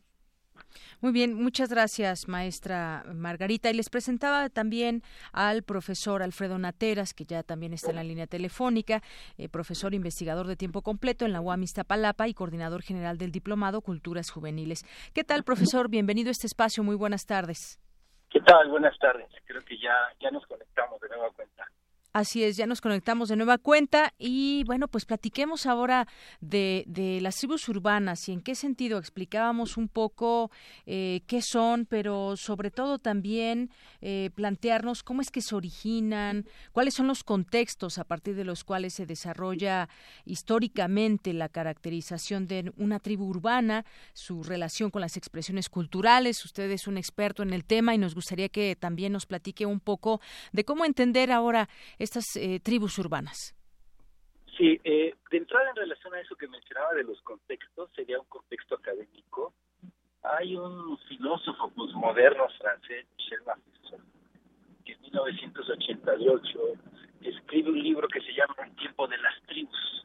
Y a partir de ahí, muchos de sus ejemplos de las nuevas formas de agrupamiento de organización social eran las juventudes y eh, a partir de ahí eh, una parte de los intelectuales académicos de América Latina eh, recuperan esta metáfora, porque tiene una metáfora en términos de los neotribalismos urbanos y dado de que sus ejemplos eran juveniles, entonces esa parte de la academia y también una parte de los medios empezó a circular el concepto o el término sí. Oiga, profesor, déjeme decirle algo como que se escucha un poquito mal, quizás sea la línea telefónica. Si nos permite, le volvemos a llamar para que lo escuchemos de manera mucho más clara. Muchas gracias. Bueno, seguimos platicando con, con el profesor Alfredo Nateras en un momento más, porque pues él ha escrito algunos libros al respecto de estos temas y es un conocedor, como él decía, desde el ámbito también académico, ¿qué se puede decir desde la academia, en esos estudios, en estos objetivos, hipótesis que se van planteando, porque además, pues eh, cada generación tiene algunas particularidades y dentro de esa misma generación, pues se tienen distintas expresiones eh, juveniles, tribus urbanas que hay, ya mencionaba también la maestra Margarita algunas de ellas y cómo, cómo se conviven también entre ellas, cómo surgen, qué características tienen cada una de ellas. Hablamos también de estratos sociales, hablamos de preferencias musicales, de qué hablamos cuando hablamos de tribus urbanas. Justamente eso es parte de lo que nos platicaba el profesor Alfredo Nateras en este sentido, planteando algunas de estas, de estas preguntas que yo decía, los contextos y que también pues por ejemplo, cómo confluye la música, que es un rasgo también de identidad de una, de una tribu urbana. Usan las tribus urbanas la música como medio de expresión de qué hacia sus creencias, sus tradiciones, sus costumbres e ideologías. Retomamos la comunicación, eh, todavía no. Bueno, vamos a, platicar, a seguir platicando del tema con eh, la maestra Margarita Sánchez. En este sentido, pues yo decía también un, un elemento importante dentro de todo esto es la música, maestra.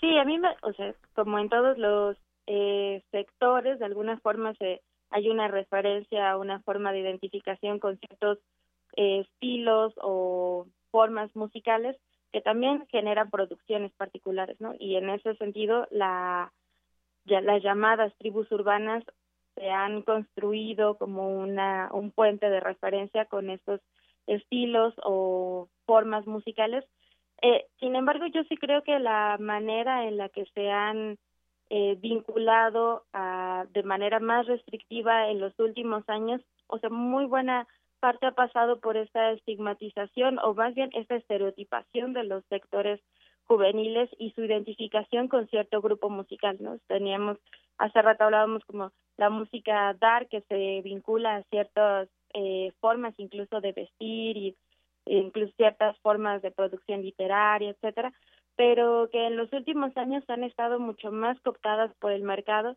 Esto de, de ninguna manera niega que sí hay una producción con la que se vinculan ciertos sectores de las juventudes.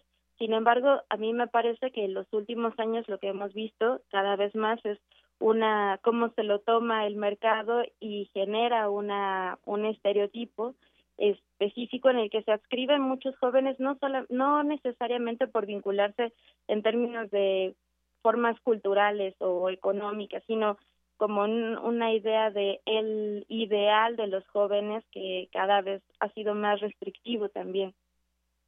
Así es, eh, maestra. Bueno, pues sin duda también eh, todo este tema de, de pertenencia, pues suele ser acompañado también muchas veces por convicciones políticas o creencias, eh, dependiendo del movimiento o tribu urbana a la que se refiera, y también dentro de ellas se puede encontrar, pues personas que quizás no, que quizás es solamente un tema de, de, de ir con alguien, de sentirse identificado cuando realmente, pues a lo mejor no no tienen esa convicción hay distintos grupos, usted mencionaba algunos y pues varios de ellos tienen una, incluso podríamos decir, alguna creencia específica, alguna filosofía específica de cómo, de cómo mostrarse al mundo, de cómo expresarse, de cómo la manera de vestir pues expresa muchísimo y bueno, pues ha habido un proceso también de diversificación. Estamos viendo pues cómo pasan las generaciones. Algunas de estas tribus se conservan eh, eh, y otras van cambiando y incluso hay nuevas expresiones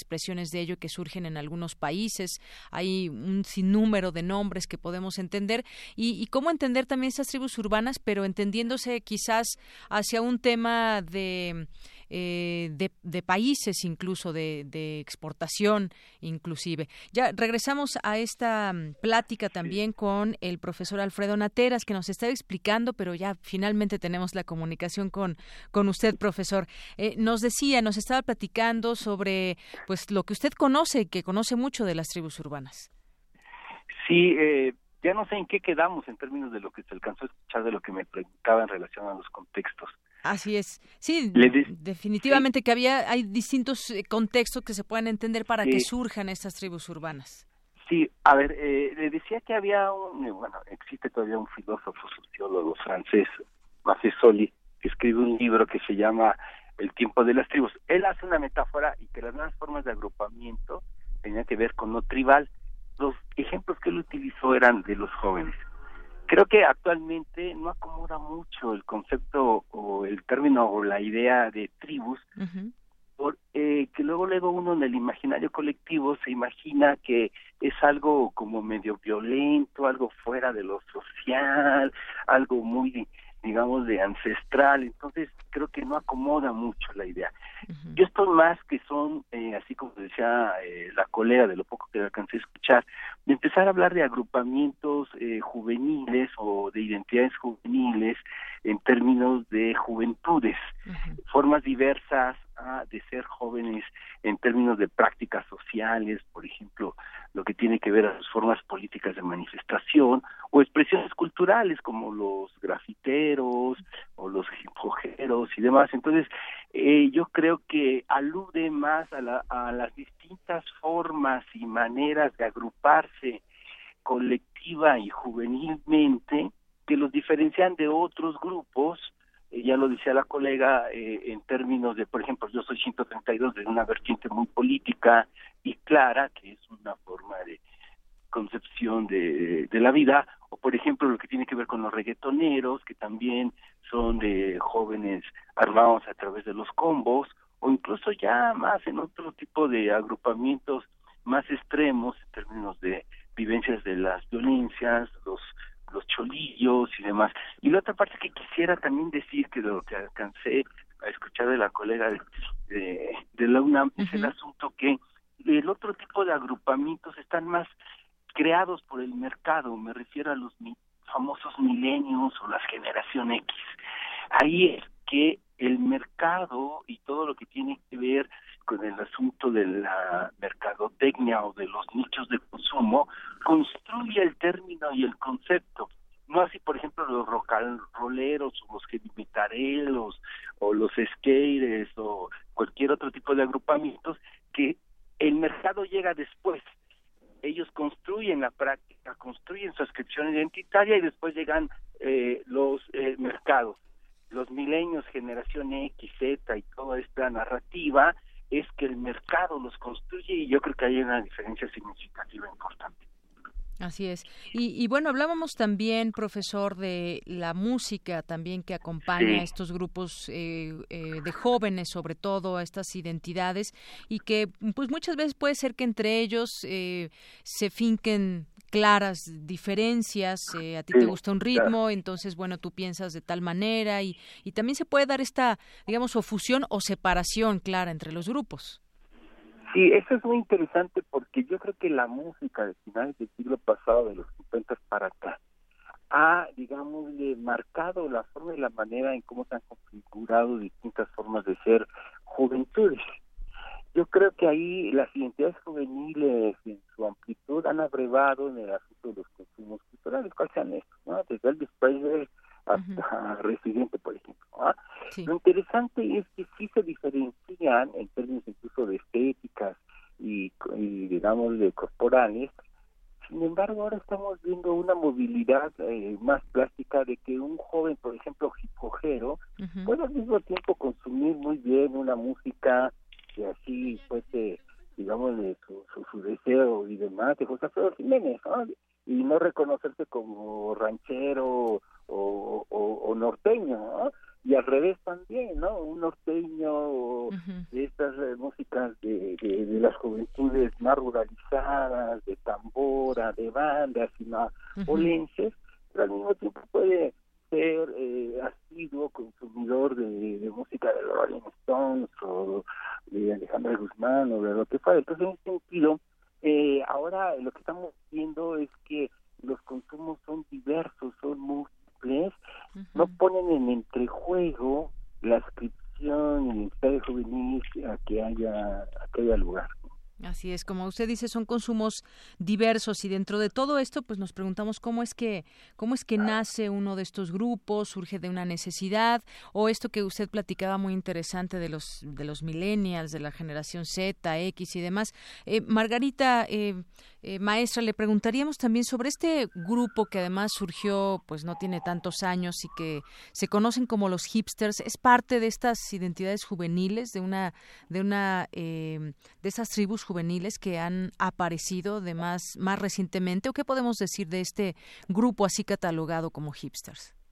A mí, antes de pasar a los hipsters, que creo que podríamos discutir, me gusta mucho la perspectiva que está planteando el doctor Nateras respecto a, hay una construcción narrativa de las tribus urbanas que a mí me parece que es restrictiva para dar cuenta de las de la complejidad que configura las diferentes identidades de las juventudes y que mm, no necesariamente nos permite dar cuenta de todos los o sea, de las producciones que generan los sectores y tampoco dar cuenta de las diferencias entre los diferentes sectores de la juventud que tienen características económicas, sociales, políticas, culturales distintas y que por ende generan también producciones diferentes. Con respecto a los hipsters, se habló mucho de que abrevaban de una estética y de una eh, forma particular anterior y que era como una reinvención ahora muy vinculada también a esto que se le ha llamado los millennials en el sentido más de lo mediático. Yo eh, la verdad es que desconociendo a profundidad cuáles son las este las corrientes de las que me abrevan, me parece que las hipsters como se ha construido este en el discurso eh, más que nos es más cercano, sí está mucho más vinculada a una forma de consumo que ha, eh, por un lado, establecido un ideal del ser el joven urbano en ciertos contextos, con cierto eh, capital cultural, económico, con cierto poder adquisitivo, y que es un ejemplo de cómo se va construyendo desde el mercado una forma de ser joven que es bastante excluyente y que al mismo tiempo es muy restrictivo para entender todo lo que se produce, o sea, también dentro de los sectores de jóvenes urbanos que son muy diferenciados. Así es, una, una forma de ser joven.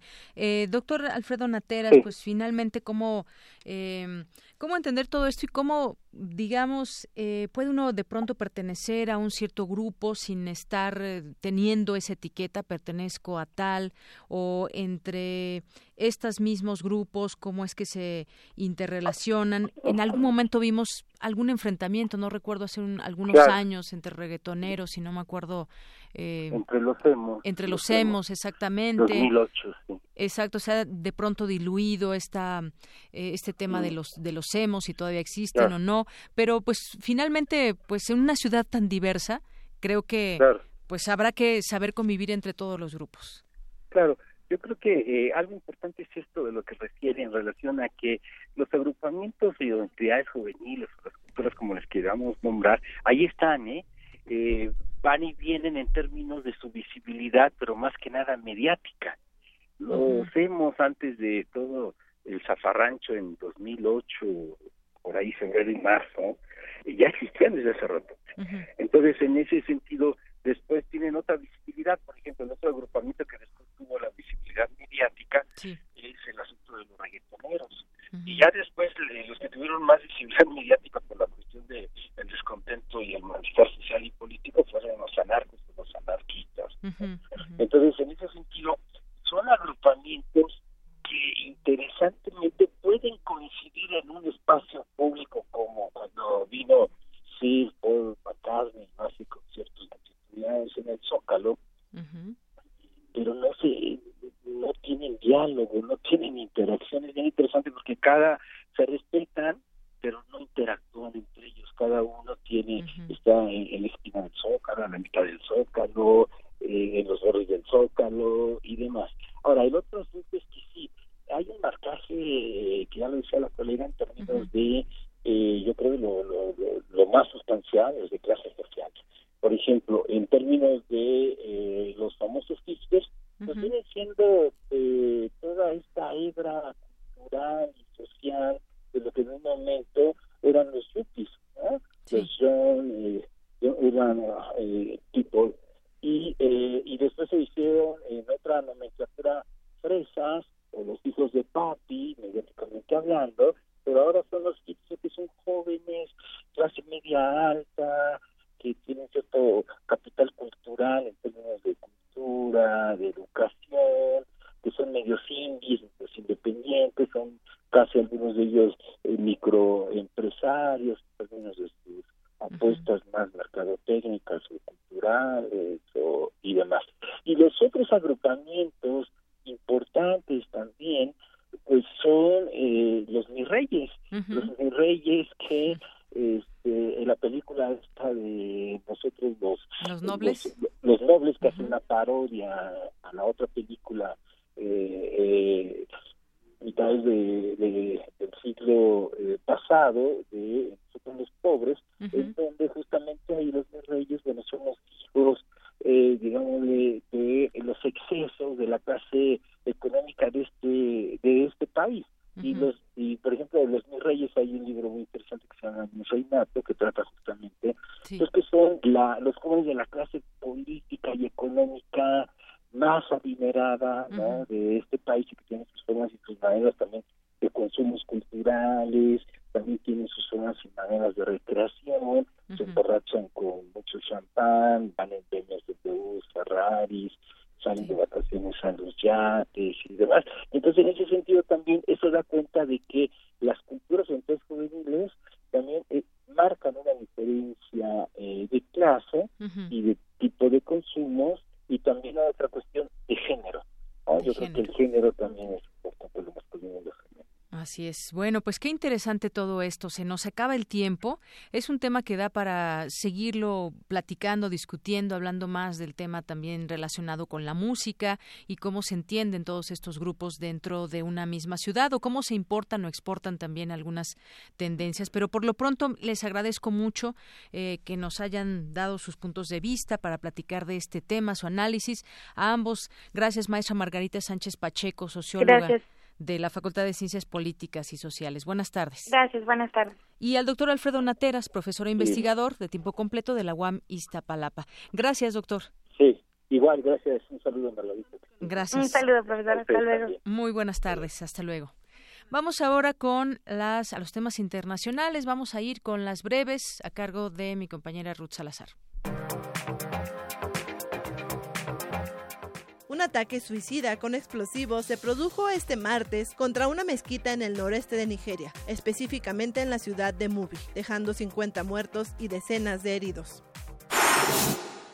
Alemania se encuentra en una grave crisis política después del fracaso de la canciller Angela Merkel que prefiere nuevas elecciones, donde sería de nuevo candidata. Ich bin noch da und ich bleibe auch. Un gobierno minoría no está en mis planes, pero esperemos unos días para ver qué ocurre. En todo caso, la opción de nuevas elecciones es una alternativa.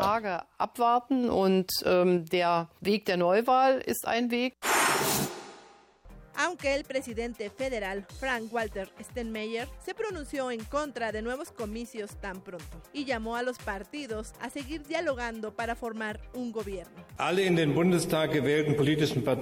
Todos los partidos que han conseguido suficientes votos para acceder al Parlamento alemán tienen un compromiso con el interés público. Espero todos estén listos para dialogar sobre el nuevo gobierno en un futuro cercano.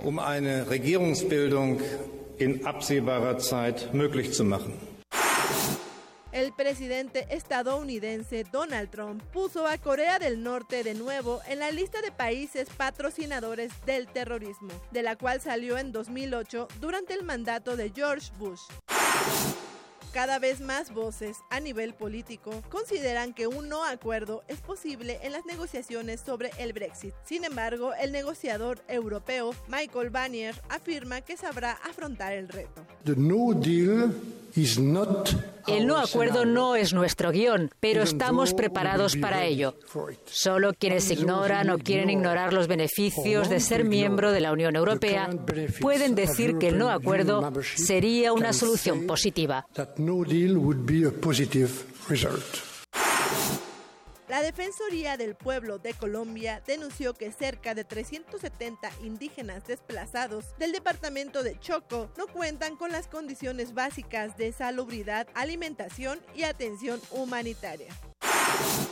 La preservación de los bosques amazónicos no solamente es fundamental para nuestros pueblos, es un tema importantísimo para el mundo, asegura la ministra del Ambiente de Perú, Elsa Galarza. Básicamente el 60% de nuestro territorio como Amazonía, lo que ya nos pone en una situación de vulnerabilidad, pero también nos da justamente la oportunidad de contribuir a la reducción de emisiones evitando la deforestación. Tenemos también las montañas tropicales eh, en, en, el país, eh, tenemos las que están desapareciendo por efectos del cambio climático, ya el 60% de, no, de nuestros glaciares no existen y eso genera también obviamente una restricción de agua a futuro para todas las actividades económicas del país.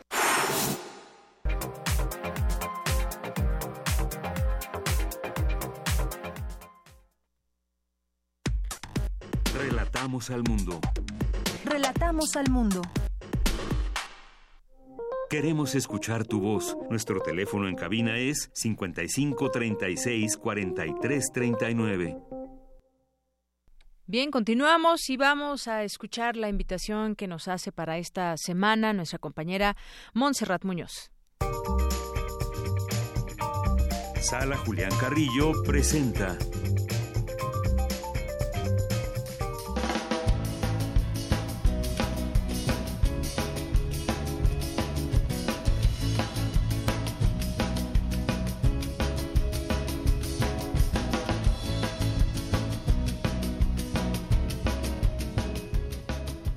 Deyanira, público de Prisma RU, a toda la audiencia de Radio UNAM, los saludo con muchísimo gusto en esta sección que intenten marcar y también invitar de la manera más cordial a todos quienes nos escuchan del otro lado y también de este lado, a todos y todas para que se acerquen a la sala Julián Carrillo de Radio UNAM, que si bien algunos ya sabrán, pero otros puede que desconozcan, se ubica en el corazón de Radio UNAM, justo vibrando desde la colonia del Valle. En este maravilloso espacio todos los días los espíritus de las artes, como nos gusta así llamarlo, se apoderan del escenario y responden a unas preguntas muy básicas. Por ejemplo, ¿quién? ¿Quién? Cuatro propuestas en escena, actividades musicales, más de 40 artistas reunidos en este recinto, entre directores de teatro, actores, músicos, bailarines y también grandes figuras del cine que ahora ya podemos solo conocer a través de la pantalla, pero todos y cada uno pisan la sala Julián Carrillo y hacen maravillas en verdad. Eh, hacen teatro, hacen danza y esto eh, responde también a la siguiente pregunta, ¿cómo? Todas las presentaciones en la sala son de entrada libre. Los esperamos también para que nos podamos saludar desde que llegan ustedes a Radio UNAM y de que están en la puerta. Nosotros estamos repartiendo programas de mano, invitaciones, les contamos de todas las actividades. Así como nadie se baña dos veces en el mismo río, así la sala Julián Carrillo es distinta cada que ustedes se pueden acercar. Entonces, ¿dónde? Por supuesto, en este lugar abrimos las puertas a todas las propuestas musicales, les damos también un orden y para hacer un breve resumen, les quiero contar que fuimos eh, testigos del Festival Vértice, este festival que es de experimentación y vanguardia, que se llevó a cabo en la sala Julián Carrillo la semana pasada. Entonces tuvimos funciones muy interesantes, presentaciones de artistas internacionales al margen de este festival. Este festival todavía sigue, se pueden acercar a sus redes sociales para conocer las funciones que estarán todavía pendientes hasta el 3 de diciembre. Hay mesas, conferencias. Entonces, pues bueno, también pudimos ser sede de este maravilloso encuentro. Y bueno, también eh, les quiero contar rápidamente acerca de lo que tenemos pendiente para esta semana y hasta que acabe el mes de noviembre en la sala. En los lunes tenemos teatro, presentamos Aventuras Oníricas, donde Sergio Red tiene una maravillosa actuación con también eh, Elena de Aro. Ambos eh, de pronto transforman el escenario en unos pocos metros, metros cuadrados y en esos metros cuadrados pueden hacer eh, muertos, pueden sentir el peso de una lápida desde, vamos, las profundidades de la tierra y se encarnan ambos en personajes muy sombríos que hablan del mundo del oculto de Lovecraft. También los martes tenemos el Festival de Danza Contemporánea donde hemos visto a diferentes bailarines y bailarinas presentar unipersonales. en esta ocasión serán los martes a las 8 de la noche. Estaremos eh, también presentando todos eh, los números que, serán nuevos, que cambian durante cada eh, martes. Y volvemos con la gran noticia de esta semana que es los miércoles de Cineclub. El Cineclub Radio Cinema suspendió funciones en septiembre por el sismo y quedaron dos eh, películas pendientes. Estas películas serán La Perla el 22 de noviembre y el 29 de noviembre Esquina Bajan de grandes directores mexicanos continuando con este eh, ciclo de proyecciones. Los esperamos. Esto es a las 6 de la tarde. Entrada libre proyección en gran formato y con muy buen sonido de clásicos mexicanos. ¿A quién no se le podría antojar? Yo creo que ya estoy anotando para estar ahí, repetir y hablar también. Eso es muy importante. Se da una discusión acerca de la película bastante interesante que, bueno, los invitamos para que ustedes también formen parte de estas apreciaciones cinematográficas. Los viernes tendremos el Festival Intersecciones, que en este viernes presenta a Jugo Concentrado. Es una agrupación de chavos, muy chavos, así rondan entre los 20 años. Y bueno, ellos hacen rock latino, rock fusión, estarán dando un concierto de manera libre. Este concierto será el 24, eh, aquí en la sala, por supuesto. Los jueves continuamos con la música de las esferas a las 8 de la noche. Tendremos la vida y descubrimientos de los hermanos Herschel, además de muchos instrumentos en escena. y por supuesto también los fines de semana también hay funciones por si todos eh, aquellos ya quieren ir marcando en su calendario. Tendremos los sábados de danza con una obra muy fuerte que habla de la catarsis al modo de una representación dancística. Esto es del Ballet Ensamble de México. Y los domingos para finalizar la semana o para iniciar, no sé cómo lo quieran ver, depende también en el calendario eh, del mundo que, que elijan. Por ejemplo, en Brasil se empieza el domingo como primer día. Entonces, para iniciar o comenzar la semana, el domingo, se presenta Efigies, una obra de teatro a la una de la tarde que habla de la intriga de un cadáver y cuatro sospechosas. Todo esto es una invitación que les hacemos con mucho gusto, con muchas ganas de verlos y verlas por aquí y por supuesto también invitando a todo el equipo de Prisma RU, a todo el equipo de Radio UNAM, a todos quienes nos están escuchando a que puedan asistir a la sala Julián Carrillo y por acá nos vemos, nos conocemos y por lo pronto nos quedamos aquí escuchándonos. Bien, muchas gracias a Montserrat Muñoz. Porque tu opinión es importante, síguenos en nuestras redes sociales, en Facebook como Prisma RU y en Twitter como arroba PrismaRU. Queremos escuchar tu voz. Nuestro teléfono en cabina es 55 36 43 39. Colaboradores RU. Arte. Arte pues nos vamos a esta sección de arte con Amanda de la Garza, curadora adjunta del MAC, porque en esta ocasión nos va a platicar de un colectivo que se fundó a principios de 2003 en San Petersburgo. Cuéntanos, bienvenida como todos los martes, Amanda. Buenas tardes. Hola, buenas tardes y buenas tardes eh, a todo el auditorio también.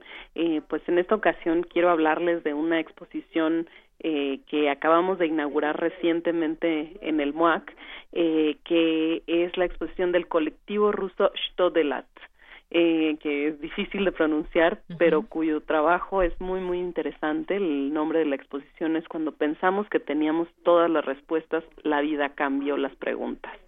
Eh, y bueno, este colectivo como, como ya comentabas, eh, se fundó en San Petersburgo y es un colectivo que trabaja de una manera muy particular, es decir, exhibe en medios tradicionales como videoinstalación, escultura eh, eh, y algunos otros elementos, ¿no? Fotografía, eh, pero el, el centro del trabajo de estos artistas es la pregunta qué hacer eh, qué hacer ante un mundo eh, tan eh, tan difícil en el cual habitamos, en donde permea la violencia por un lado y por otro lado permea eh, también la eh, la no nada más digamos sino la el capitalismo eh, como de alguna manera produce una situación de vida pues sumamente eh, difícil para la mayor parte de la población del mundo. Y en ese sentido es que este colectivo se ha planteado diversas estrategias de educación, eh, de eh, eh, producir momentos de encuentro, eh, en diferentes países. Por ejemplo, una de las piezas que crearon para esta exposición tiene que ver con eh, el zapatismo. eh, ellos fueron a, a, los caracoles, a uno de los caracoles en las comunidades indígenas en Chiapas uh -huh. y eh, hicieron esta iniciativa que es una escuela de verano de, eh, de lenta orientación, ¿no? Esto de lenta orientación quiere decir que es un que el proceso zapatista eh, siempre ha planteado la emancipación política, la autoorganización de las comunidades indígenas a partir de, eh, de precisamente de una formación política que no está sujeta al ritmo ni de los partidos políticos ni de ese tipo de, de política digamos que, que normalmente estamos habituados no de las elecciones a, a ese ritmo precisamente porque la política y en ese sentido la formación política eh, eh, opera en otro sentido y en ese sentido es que eh, es muy interesante porque parte del resultado es una videoinstalación. Eh, en el museo se exhiben algunas de las pinturas de eh, hechas por por eh, miembros de las comunidades indígenas y un mapa que es un mapa, una cartografía muy distinta a lo que podríamos entender como, como un mapa tal cual. Es una cartografía que tiene que ver con el pensamiento político zapatista. Y en ese sentido la pregunta no nada más era exhibir, digamos, en, en, cierta medida eh, cómo se organizaba la, eh, cómo los modos de organización de, del zapatismo, sino cómo podría esta, esta enseñanza transferirse a San Petersburgo. Eh, ¿Y por qué en San Petersburgo? Pues porque precisamente Rusia eh, encarna pues eh, la, el pasado de la utopía, de la utopía socialista que fue parte integral de la historia del siglo XX. Y en ese sentido, ante esta carencia de opciones políticas, de un entendimiento de cómo se pueden realmente mejorar las condiciones de vida, bajo qué sistema que, que permita eh, producir, digamos, un, una alternativa ante el capitalismo, ellos también se preguntan qué es lo, qué es lo que se puede hacer. Y claro, en esta exposición no nada más están exhibidas las, eh, pues, la, esta, esta pieza eh, que se hizo con las comunidades zapatistas, sino eh, otra serie de obras que hablan sobre el presente. Eh, por ejemplo, hay una serie de acciones performáticas que se hicieron en colaboración con alumnos de, de la FAD, de la UNAM, que tienen que ver también con la memoria reciente, digamos, de estos jóvenes eh, y los hitos históricos de esta historia colectiva que han marcado, digamos, en gran en gran medida eh, esta afectividad, ¿no? Por ejemplo, eh, evidentemente el terremoto reciente por otro lado eh, la desaparición de los estudiantes normalistas de Ayotzinapa y entonces en determinados momentos de la exposición ocurren digamos estas estas acciones performáticas. También eh, piezas eh, que son eh, de años anteriores que plantean por ejemplo el problema de la migración o incluso una pieza en donde eh, hay un conjunto de, de rap en, en, en San Petersburgo eh, que está cantando una una canción en relación al comunismo. Y también por ejemplo pues problemas que tienen que ver con la censura con el control político en Rusia en donde la protesta política ha sido sumamente perseguida en pues en los últimos años no desde eh, pues también en el periodo comunista, pero eh, también en, en, en, esta en última década, ¿no? En donde eh, la, la oposición política ha sido sumamente censurada y, eh, como decía, perseguida en Rusia. Entonces es una variedad de elementos, pero que no adoptan una, una forma de un panfleto político, sino aluden, digamos, a, eh, a las teorías que planteó eh, Bertolt Brecht, por ejemplo, o, eh, o también al, al una escenografía, una estética de, de carácter eh, surrealista, también muy influenciados por una estética como la de Jean-Luc Godard o, o de eh, este cineasta también alemán Fassbinder. Eh, entonces es, es realmente una exposición muy interesante que habla sobre el presente. Hay un hay un mural en la explana, en una de las explanadas del museo, bueno más bien una de las terrazas exteriores del museo, en donde eh, es un partido de fútbol entre Trotsky y, eh, y, y un zapatista. Muy bien, pues qué interesante todo esto que nos platicas y que forma parte de este colectivo, Shto Delat, formado por artistas, críticos, filósofos y escritores. Pues habrá que irla a ver. Creo que ya nos sembraste la semilla para tener ganas de ir a ver todo esto que ya nos platicaste. Amanda de la Garza, pues muchas gracias, un abrazo y gracias como siempre. Te esperamos aquí el próximo martes. Muy bien, muchísimas gracias. Hasta, luego. Muy buenas tardes. Con esto nos despedimos. Soy de Yanira Morán. A nombre de todo el equipo, que tenga buena tarde y buen provecho. Hasta mañana.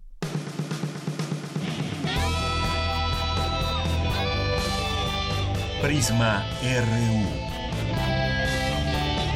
Relatamos al mundo.